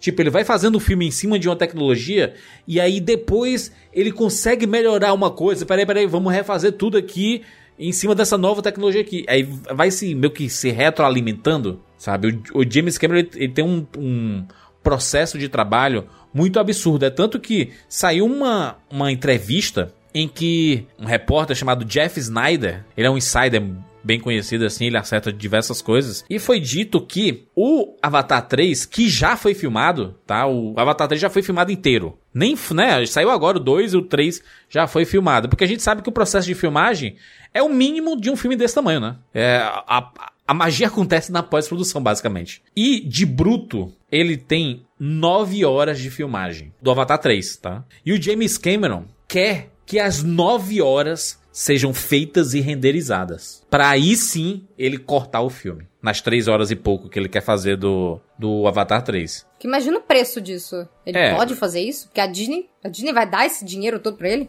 E outra coisa, existe animatics pra você fazer isso. É, em animação, quando você trabalha com isso, você tem, você tem ferramentas que permitem você fazer uma pré, uma pré-visualização do filme antes de ter que renderizar tudo. Eu tenho Não uma é sensação de que o James Cameron ele, ele quer fazer algo além, sabe? Eu tenho sens- essa sensação com 2. Em diversos momentos eu sinto que há um corte meio abrupto, sabe? Assim, que ele, ele sai de uma cena e vai pra outra, meio que do nada, que dá a sensação de que era um pouquinho maior aquela cena, que a transição era mais suave. Eu também achei, acho meio, acho de vez em quando Não tem umas- um corte, né, Rogério, de vez em quando, tem. assim? Que parece assim. Sim, esquisito. Cara, a gente tem que acelerar. Onde é que a gente pode tirar? Aí, tipo assim, ele tira ali e aí ele do nada ele vai pra outro momento, em outro lugar muito abrupto, sabe? Eu sinto que essas 3 horas e 10 que foram pro cinema, na verdade o filme era umas 5, 6 horas. E eu, eu, se fosse o James Cameron, quando fosse sair pro Disney Plus, eu lançaria 6 horas de duração, Avatar 2, com 6 episódios de uma hora. É aquela pessoal coisa, assistir. seis horas não vai ser. Até porque eu acho que não foi nem renderizado nada perto disso. Mas o James Cameron, ele, eles não sempre, mas ele várias vezes já lançou versões de- do diretor dos seus filmes, versões estendidas dos seus filmes. Mas tu, mas, mas tu não acha que ele, que ele não tem pelo menos umas duas horas a mais, não, Siqueira aí? Não, não. Du- Ah, eu acho que uma horinha. Caraca, o James Cameron Siqueira. Claro que tem, mano. A versão estendida que ele lançou da Avatar 1 tem quase uma hora, mano. Eu apostaria numa versão estendida de no máximo, no máximo 3 horas e 40. Não, vamos lançar. Só aí isso? Cinco horinhas de Ah. filme aí, compadre, né? Não, Ah, Umas quatro e pouquinho. Já que rolou a polêmica lá, né? Coloquei lá um tweet que acabou reverberando. Numa semaninha aí, em vários sites, eu choquei, não fofoquei, não sei o quê. Que era aquela telinha, aquela, aquele papel que saiu é, em um cinema do interior de São Paulo, de que o filme tem uma pausa, né? Quando chega na metade dele, ele tem uma pausa pro pessoal fazer xixi, comprar pipoca, o que seja aí. E aí eu dei uma aquela. Uma ironia, cara, eu tava zoando, né? E disse assim: as pessoas estão tão mal acostumadas de assistir filme no cinema, por causa, eu tô falando especificamente da pandemia, né? O povo se acostumou com o streaming, que pode ver em casa, pode pausar e pode fazer xixi a hora que quiser, que tem que fazer uma pausa no filme para as pessoas poderem fazer xixi e, e, e tudo mais. Aí botei um kkk e é isso. A menina as- tem uma repercussão inacreditável. Um absurdo. Choquei. Saiu no Choquei, saiu em vários lugares aí. E. E aí eu, eu, eu fiquei surpreso com a, com a reação. Nossa, e, e veio gente de todo tipo, assim. Gente concordando, gente discordando. Do nada chegava gente me xingando. Eu, caraca, mas que isso? Que fica feio aqui, caralho, né? Teve os, os palestrinhos, a ga- a galera que lê a Wikipédia, o pessoal que estuda cinema, o pessoal que não sei o que, dizendo assim, mas espera aí, Xenófobo. lá em 1930 já existia isso, e não sei o que, aí o intermission, e não sei o que, para, sabe, sabe, um monte de palestra inacreditável. Eu só disse que né, eu fiz uma zoeira, basicamente, e o pessoal levou muito a não sério. Enfim, gente, é isso. Um provocador, né? Não, mas é, porque, Fê, é, em alguns lugares do mundo, tipo, citar exemplo de Portugal, parece que é bem comum isso em Portugal. filme passou de três horas, eles vão fazer um intervalo É, no meio. também. Eles fazem um intervalo no meio. E parece que é bem comum mesmo isso Eu tenho acontecer um em, amigo em que tava Portugal. fazendo mestrado lá, e ele falou que, tipo, em filme normal às vezes tem intervalo. Que ele foi ver Incríveis 2 lá na época que ele tava fazendo mestrado e teve intervalo no meio. Filme de 80 minutos aí. Essa gente, tipo, que, gente que não tem bexiga aí, cara. Eu não sei se a galera lá tem continência, eu não entendi. Sabe o que que é estranho? Assim, ó. Eu assisti duas vezes. Uma vez foi numa cabine de imprensa, né? Que é aquela sessão só pra jornalista. Sim. E a outra vez foi na sessão normal. Nas- e eu sempre. Eu normalmente Falei, sento. falei em xixi, deve vontade de dar mijada aqui. Eu entendo. Entendo as pessoas. Ainda mais o segundo ato inteiro, que é na água. Imagina Na aquele água, né? shhh, Na que o pessoal vê. Mas né, eu assisti, eu assisti na, na, na sessão de imprensa lá, e aí eu sento normalmente assim no lugar mais perto do corredor e tal. E, cara, vi poucas pessoas passando. Assim, o normal, normal que a gente vê numa sessão de imprensa. Que no- normalmente a galera precisa segurar um pouco, porque, pô, vai que ela vai no banheiro no momento ali, ela precisa escrever e vai perder. Aí acaba segurando um pouquinho. Agora, na sessão com a galera, cara, era impressionante. Foi impressionante. Tinha caravanas indo no banheiro. Eu, que- eu fiquei pensando, mano, só porque o filme é um pouquinho mais comprido, todo mundo decidiu ir no banheiro? Cara, cara, eu não tô brincando. Eu nunca vi na minha vida tanta gente saindo. Rogério, aquele negócio. Você pode até não estar com vontade de fazer xixi. Mas chega uma pessoa e fala assim, ó. Quer fazer xixi? Aí você fala, não, não, tô com vontade não. Aí a pessoa se levanta, aí vem a vontade. Aí você, puta que pariu, eu tenho que ir também. a gente tem a Luísa aqui no Rapadura, que ela é... É o xixi a, solidário. a, mij- a mijadora do, do Rapadura, né? Todo filme ela sai.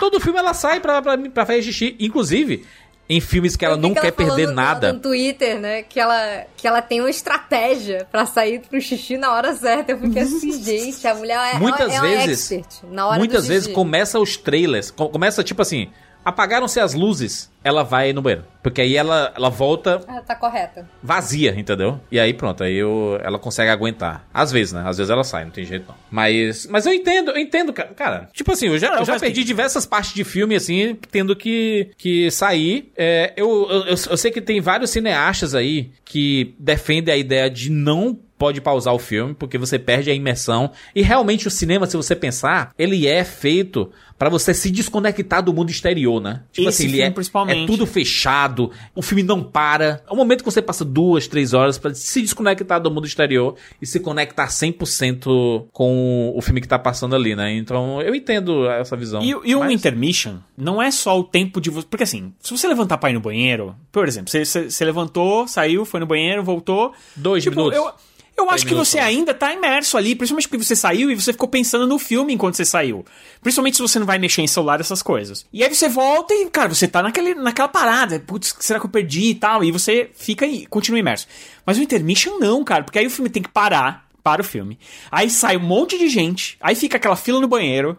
Vai ter que, tipo, não vai poder voltar em 5 minutos. Meu, vai ter que voltar em 15, meia hora. Normalmente o intervalo são 15 minutos. É, Então, e aí, só que tem. até todo mundo voltar, eles vão dar aquela esperadinha, não sei o que, todo mundo se acomodar. Cara, aí tu, tu, aí tu saiu do filme. Aí você vai pegar o aquela coisa, celular. O intermission, o intermission, quando existia de maneira mais popularizada, era pensado. O, o cineasta sabia exatamente qual era o ponto de parar. Isso, É. isso. é. Então, Nossa, no Ben-Hur é perfeito o momento de intermission. Que é quando ele. Depois que ele afunda na água lá. Ben-Hur é perfeito. No Poderoso Chefão parte 2 é colocado também no ponto perfeito pra separar a história um pouquinho, dar um tempo do, de você resolver o que tinha que, tinha que fazer, mas ao mesmo tempo também absorver o que aconteceu. Agora, o cinema chegar e apertar um botão de pause no filme, aí é, aí é fogo, né, gente? culturalmente, a gente não tá preparado pra esse modelo, porque o cinema de hoje em dia não é feito pra você ter um pause nele no meio, né?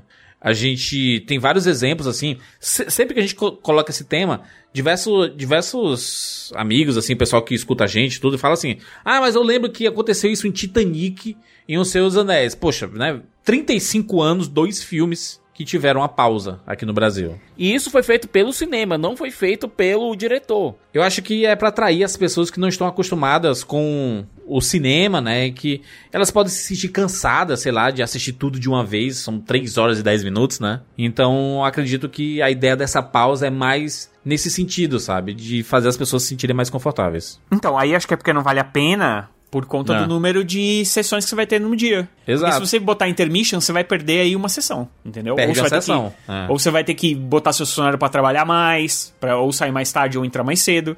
Então não vale a pena. Para as redes grandes não vale. Agora para as menores que podem esticar horário, que podem Sim. É, ter, elas vão ter três sessões só de São qualquer mais forma. maleáveis, né? então- é, aí você só aumenta ali o, o espaço entre elas e acabou. Mas assim, como, como, como são filmes, tipo assim, o Avatar ele tem como objetivo atingir um público que não tá, né, não, não vai normalmente com, com frequência ao cinema, sabe, assim. Ele pega os fãs, os cinéfilos que são meio fervorosos, que estão sempre nos cinemas, mas pega muita gente que só ouviu falar de Avatar, que fez sucesso, é, que viu em DVD e etc. Muito. Os filmes do, do James Cameron são assim, né? Titanic é um exemplo desse, né? Então, eu, eu, eu acho que é, é com esse objetivo, saca? Com o objetivo de, de fazer com que as pessoas. Que, que mais pessoas vejam o filme que seja mais confortável pra essa galera, sabe? É, vamos pras notas? Notas de 0 a 10 para Avatar número 2. Começando aqui por mim, eu sou um fanático por James Cameron e seu cinema e seu, seus filmes. Eu amo o jeito que ele faz cinema, a proposta dele. De Pode parecer o cinema mais simples, sabe? Mas eu sempre vejo profundidade nas histórias dele e tudo. Não gosto muito, às vezes, da simplicidade, da repetição de, de algumas temáticas. Eu sempre embarco muito nos filmes dele, ó, cara. Eu não. Eu- eu- a, minha, a minha imersão com o cinema dele é muito grande. E Avatar não foi diferente, cara. Que, que imersão maravilhosa, tecnologia, o 3D aqui, do jeito que deveria ser, sabe? O James Cameron mostrou como deveria ser o 3D com o primeiro Avatar. Ninguém fez como ele. E aí, aqui, 13 anos depois, ele mostra como é que tem que ser feito. E olha que eu acho que esse, esse, esse 3D daqui, ele é menos coisas jogadas na sua cara e mais você embarcando no mundo, sabe? Você se sente dentro do mundo. E eu me senti dentro de Pandora mais uma vez. Como eu tava com saudade. Como eu tava com saudade de poder entrar nesse mundo novamente e ter uma nova história, um novo, um novo, uma nova experiência com tudo isso. Cara, não consigo dar outra nota senão 10 de 10. Saí emocionado demais.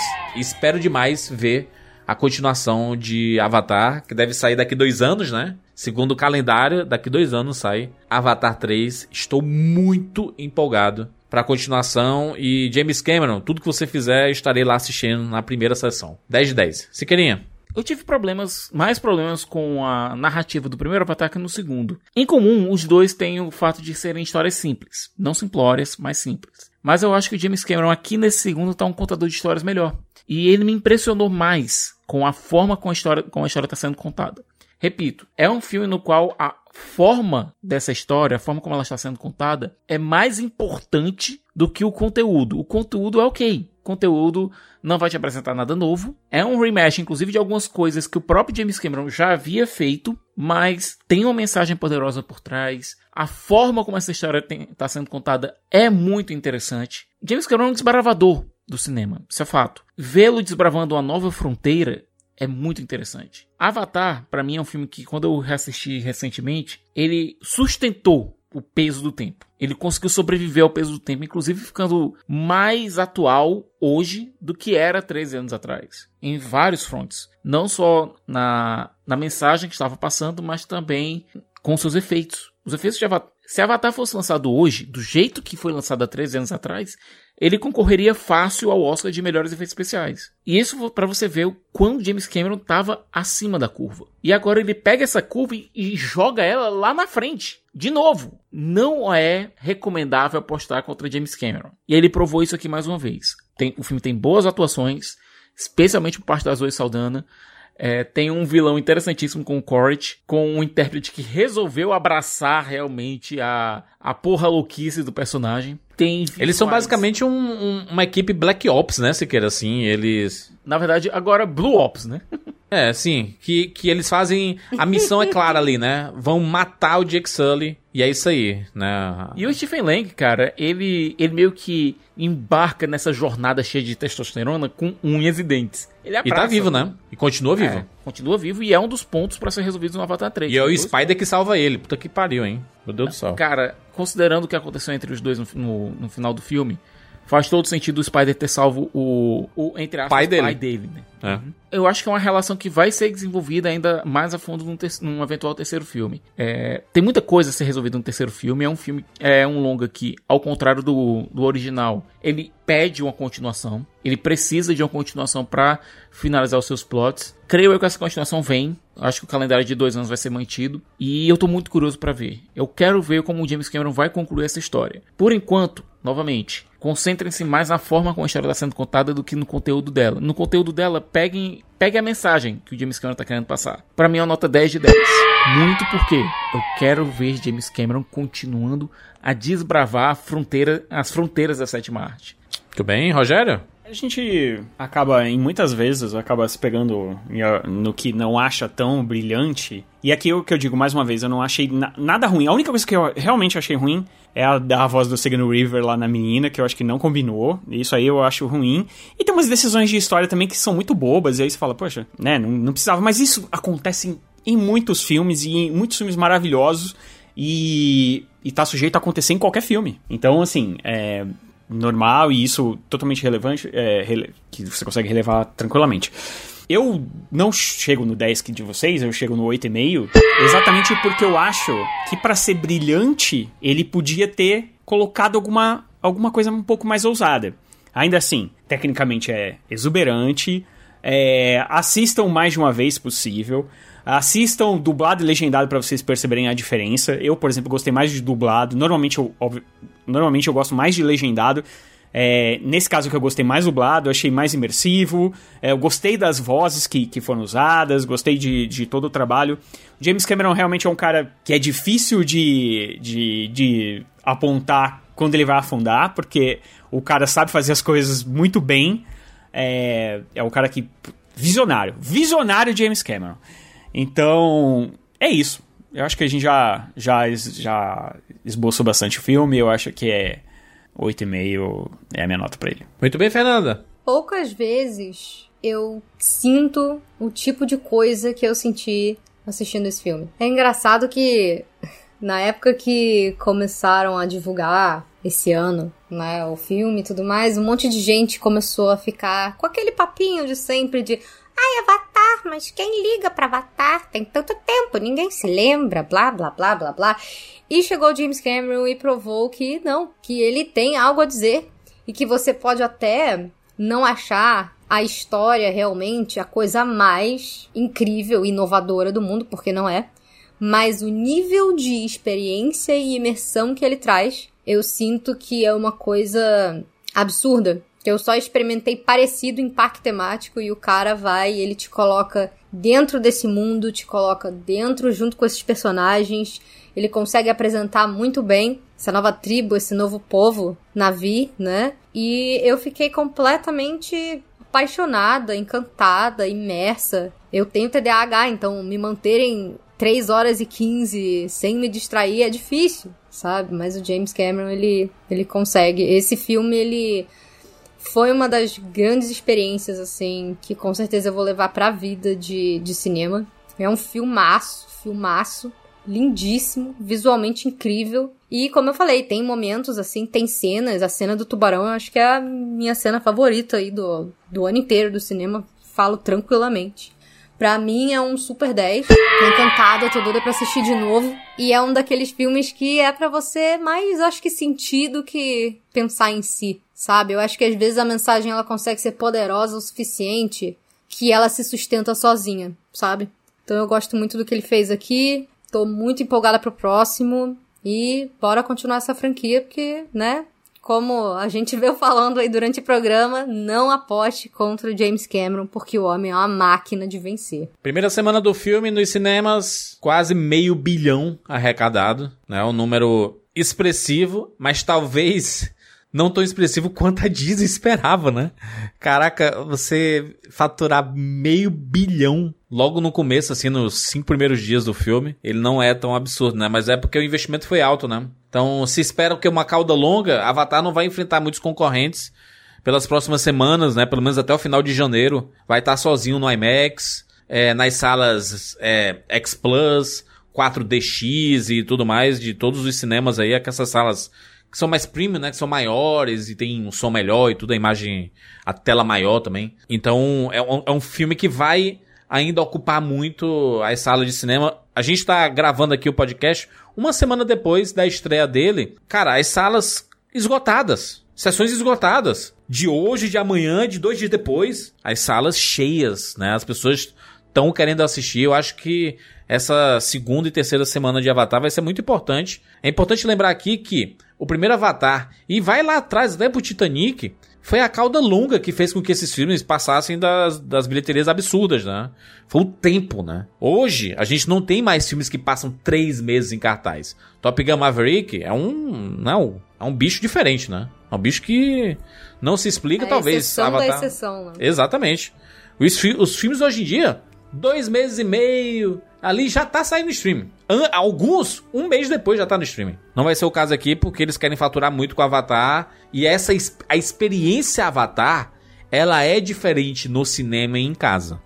Então, então, quanto mais tempo ela permanecer no cinema, mais há a possibilidade das pessoas terem essa experiência, né? Eu acho que de tanta gente falar experiência, experiência, experiência, experiência, as pessoas querem. Tá, vamos ver qual é tão essa experiência aí, né? É, nem, nem sempre as pessoas podem ir na primeira semana, na segunda semana. Às vezes o ingresso tá caro, não conseguiu pegar o dia promocional. No dia promocional, todas as salas estavam cheias.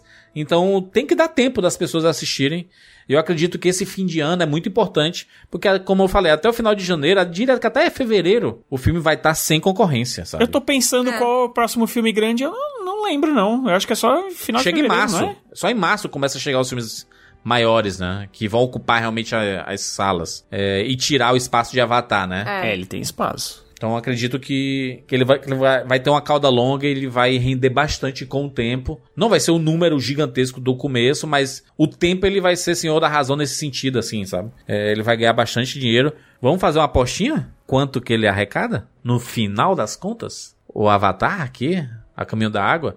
Eu acredito, eu acredito que ele chega mais ou menos ali 1.7 bilhão. Meu Deus. Não chega a 2 bilhões, tá? Mas 1.7 ele chega. Eu coloco um 1.2, 1.3. Eu, eu acho que, tipo, 1.5. Então eu, 1.5. eu ia botar 1.2, mas eu vou botar 1.1 então. Caraca, 1.1? É, 1.1, pô. É um bilhão e 100 milhões, cara. Sabe por quê? É porque assim, é, a gente precisa ver como é que vai ser o, Na segunda semana a gente vai saber o boca a boca, né? É, o É, porque Siqueira- tá todo mundo falando bem, né, Rogério? Também isso, isso é, um, é um ponto importante. Exa- né? Exatamente. E o primeiro, assim, o primeiro tinha o impacto tecnológico, mas depois eram as pessoas falando, nossa, você precisa ter, ver a sensação que eu tive ali no cinema e tal. E eu olhando em volta, não sei na ação de vocês, teve aplauso no final. Teve aplauso, diversos Teve aplausos. Vocês aplaudiram o final do filme. Nas E, tipo, essa é uma. é- isso é uma coisa que não acontece muito normalmente, não, cara. Sabe? É, ver, assim, a hora que a galera começou a aplaudir, eu até. E assim, muita gente muito emocionada. E, e, tipo, esse tipo de reação faz com que você Marque, vai contar né? pras outras pessoas, cara. Meu, vai assistir. Nossa, eu chorei tanto. Aí, opa, eu vou assistir também. E aí vai. Então ele é um filme que pode crescer realmente muito no boca a boca. Pode bater muitos desses números que a gente tá falando aqui. É, a gente precisa ver como é que vai ser, principalmente a segunda semana. O Sicas foi numa sessão hoje, a terça-feira à tarde, e ele falou que tava cheio, né, Sicas? Cheia. Eu fui na segunda-feira à tarde, tava menos que a metade. Então, assim, não, tem, não temos muito parâmetros, entendeu? Só uma ressalva, viu, Rogério? A gente só tem uma sala IMAX aqui em Fortaleza, rodando três sessões. Ah, Eu sim, fui- e eu não assisti no IMAX. Pois é, essas três sessões diárias de quinta-feira passada pra cá, todas cheias. Mas por quê? São só três sessões e uma sala só, certo? Então, por isso que eu acho que tem muita gente que ah, chega pra ver Avatar, não tem a sala, ah, pelo menos aqui em Fortaleza. E isso pode estar acontecendo também em várias, é, em várias cidades que tenham um IMAX, uma, uma sala premium. Ah, quero ver na maior sala possível porque é um, o pessoal quer ter a experiência, certo? Não quer, como a gente falou, quer, quer ter a experiência plena. Então chega lá, vê que a sala IMAX está lotada ou quase lotada, deixa para outro dia. É um dos motivos pelo qual o filme vai ter cauda longa. E outra ressalva: quase 60% da bilheteria do filme durante o primeiro final de semana veio de salas premium, especialmente IMAX. Então o pessoal tá querendo assistir nessas salas. É, mas só que como a gente não tem IMAX em todas as capitais e é. É, uma- é assim, em todos, né? Em todo, todo o Brasil não é espalhado, então as pessoas vão ver do jeito que, que dá, né? É, pô. Não, não, só tô colocando em relação às cidades que estão em IMAX. Mas tem, muita, tem muitas salas, aquelas X Plus, Vocês né? acham então que 4DX, no, no Mundial. etc, mas né? isso vocês estão falando no brasileiro só ou no Mundial? Que é a maior parte da receita Não, tá 60%, vindo dessas 60 salas da bilheteria especiais? no mundo. 60% da bilheteria Ah, tá. no mundo veio de salas premium. É, porque essa. É. Eu assisti numa X Plus e, cara, foi, foi muito bom. Procura, ó, procurem uma sala que tenha um, um som bacana e que principalmente tenha uma projeção. ba- Sabe? Que você sabe que normalmente a projeção é boa. E aí pronto, já, já dá, já dá pra se divertir bastante. Eu, eu assisti uma vez no IMAX, pré-IMAX, a outra foi no XD. E, cara, foi, foi legal nas duas. E, então, assim, eu- eu- o negócio é você assistir o filme e curtir, principalmente no cinema. Porque eu acho que a, a sensação, a imersão, eu, por exemplo, acredito que eu vá de novo. E aí vai ser minha terceira vez. Porque eu quero de novo ter aquela sensação. entendeu? E eu acho que as minhas filhas vão querer, porque Eu é quero uma questão que eu ainda não falei. Elas adoraram o filme. Choraram. Foi? Não, eu, não, eu esqueci de perguntar. é. Faltou, né? Adoraram o filme. Caraca, o primeiro, meio, o primeiro passou meio em branco. A gente assistiu há pouco tempo, né? Quando reestreou. E elas é, gostaram, mas assim, esse daqui não, cara. Esse aqui elas embarcaram total, assim. Então, Que maneiro. é, É um filme criança assim que, levar fica a que marca, né, mano? Marca esse tipo de coisa, né? É, elas, elas gostaram bastante. Então, eu acho acredito que a gente vai assistir de novo. Aí Ó. talvez a gente arraste a Camila pra ir junto. Só aqui E- uma declaração do, do John Landau, que é um dos produtores do filme junto do James Cameron. É, cada filme vai introduzir as audiências a novos clãs, novas culturas em Pandora. Uma vez que introduzimos um personagem, este se torna parte da crescente evolução. Nós apenas acrescentamos mais a isso. Então você pode esperar ver os Meticaína, é, que você conheceu nesse filme nos próximos longas. É, vão haver outros clãs que vão se introduzir no filme 3 e que você vai ver também no filme 4 e aí, e aí por diante. É, vai ficar. É isso. É o Até o 3 tá Vingadores do garantido. É isso, é imersão. 4 e 5 é, não tá garantido ainda, mas eu acredito que vai rolar um projeto desse. Que mexe tanto, né? Como, como mexe, né? Uma estreia de um Avatar. Quem diria, né? A- a- antes, antes se falava que não é nem franquia, não é nem não sei o quê. Toma aí. É, porque ficou muito tempo. Mas é uma coisa que a gente acabou não falando também no podcast. Porque, cara, é uma franquia muito grande, é um filme muito grande, né? E a gente fala de, de todos os- os aspectos. Mas a gente não falou, por exemplo, da, da, do futuro da história em si. Que, cara, se você for pensar bem, não tem como eles ganharem. Os navios não tem como ganhar. Sim. Porque os caras sempre podem, sempre vão voltar. Eles sempre vão voltar. E aí. Na história jeito- da humanidade, infelizmente é sempre assim. E agora eles estão muito motivados. Rogério, eles estão muito motivados porque a humanidade precisa de um lar. Pois é, e outra coisa, e assim, e aí a única forma que eles teriam de, de conseguir é, destruir a humanidade em si, digamos assim, quando vierem as colônias, sei lá o que, era com progresso. E se eles tiverem progresso, obviamente eles mesmos vão começar a destruir a natureza. Então, cara, é uma, é uma tristeza se você for pensar de Pandora, entendeu? A única saída que tinha era aquela saída inocente do primeiro filme, que era imaginar que os caras foram embora e não iam voltar mais. tipo assim, porque, cara, assim como o colonizador europeu aqui, cara, destruiu tudo e não teve saída, Não, é aquela cara. coisa, eles voltaram, estão ainda mais desesperados. Eu acho que no terceiro, no terceiro filme vai ser. A escala vai ser maior ainda, a escala do conflito. Mesmo porque aquela cidade vai estar pronta, né? Porque aquelas aranhinhas lá elas conseguem construir um prédio em dois dias, é isso? Até porque a cidade é Negócio basicamente uma, uma cabeça de praia. É onde eles estão começando a, a trazer essa nova civilização. Agora, imagina o seguinte, Rogério. A gente vai ter um conflito de uma civilização já estabelecida lá, mas que ela tem apoio do planeta em si. Que é outra coisa que a gente não a gente podia vai poder aprofundar é nessa questão do planeta estar vivo. A gente vê isso no background, a gente vê isso nas mensagens da Grace, que ela estava estudando que existe uma resposta imunológica do planeta como se a humanidade fosse quase como uma infecção. Mas aqui também existia, na Terra também existe, cara. E aconteceu, e adiantou? É, só que essa resposta, essa resposta imunológica agora, ela é pensada. Existe, existe sim um raciocínio no planeta. O Você tá dizendo que a planeta é natureza uma- não pensa? N- não de maneira assim. não da maneira, da maneira tradicional, mas parece que Pandora, parece que Ewa pensa como um ser consciente. Então, você vai ter as tribos Navi organizadas junto do próprio planeta contra os humanos. Eu acho que no final das contas a história que o James Cameron quer contar é uma história otimista. Tomara que não role que nem aquele fim dos tempos lá do Shyamala, que a natureza cria o gás que mata todo mundo, né? Que faz as pessoas... O ventinho. Mesmo porque o ventinho que mata as pessoas já existe, que é o ar. o ar deles já é, o assim. próprio ar de Pandora é tóxico para os humanos. Não, o problema dos humanos, sabe qual é? É que, cara, se eles se camuflarem lá, porque assim, o, o Quaritch, ele, como ele virou ali um, um navio, né, um, um, híbrido, ele consegue acessar todas as coisas do planeta, cara. O planeta, tipo, engole ele de boa. Tanto que ele, ele arruma uma montaria, ele arruma, sabe? Ele, eles se enquadra. Quase como tipo... se fosse um vírus, uma mutação de um vírus, né, Rogério? Exatamente. Pois é. E aí, as, os seres humanos podem simplesmente pensar assim: ah, então tá bom, vamos, vamos todo mundo fazer isso, que aí a gente consegue viver nesse planeta. Cara, não tem saída. Não tem saída, cara. Só se o James Cameron subverter, e isso seria maravilhoso. Mas... Só pra gente finalizar aqui, a gente falou da, da, da questão da, da, das crianças aqui, é porque a informação que saiu há pouco tempo aí. Já, eu, já, eu até comentei antes, né, que eles, o James Cameron filmou o 2 e o 3, e o primeiro ato do 4 ele já fez também. Principalmente pensando nas crianças, porque ele, o James Cameron falou que quando o, o, Jack, o Jack Champion, por exemplo, que faz o Spider, quando ele foi escalado para fazer Avatar, ele tinha 12 anos e hoje ele já tem 18. Tipo, a meninazinha que faz a Tuk, ela tinha 7 anos, hoje ela tem 13. Então, realmente, ele teve que acelerar as filmagens, principalmente por causa do Jack Champion, né? Que é humano, né? Ele é humano é, no meio da, é. da galera, né? Os outros, eles conseguem trabalhar na pós, né? Na pós-produção, é, para continuar criança e tudo. Mas o Jack Champion não, né? Então, muitas, muitas cenas dele já foram filmadas no, no 3 e o 4. Ou seja, no, ele não morre, né? Até o 4, pelo menos, ele tá vivo. O Spider. Então teremos muitas coisas aí pra gente ver no futuro. Avatar é um filme que a gente vai falar bastante, né? No, no canal no YouTube, com as novidades e etc.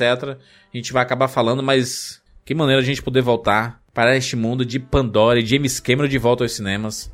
É sempre interessante acompanhar e fazer parte né, dessa história mais uma vez. É isso, finalizamos. Segue a gente no arroba rapadura lá no Twitter ou arroba cinema com rapadura lá no Instagram para você ficar atualizado, né? Ficar sabendo das novidades é, do Cinema com Rapadura, você ficar atualizado sobre tudo que a gente faz e tudo que a gente lança, pra você não perder nada, né? Porque a gente sabe que a gente tem uma audiência muito grande no podcast, mas poucas pessoas vão lá no YouTube acompanhar os nossos vídeos e tudo. Tudo bem, né? Tem gente que, tem gente que gosta só de podcast, tem gente que gosta de vídeo e tudo.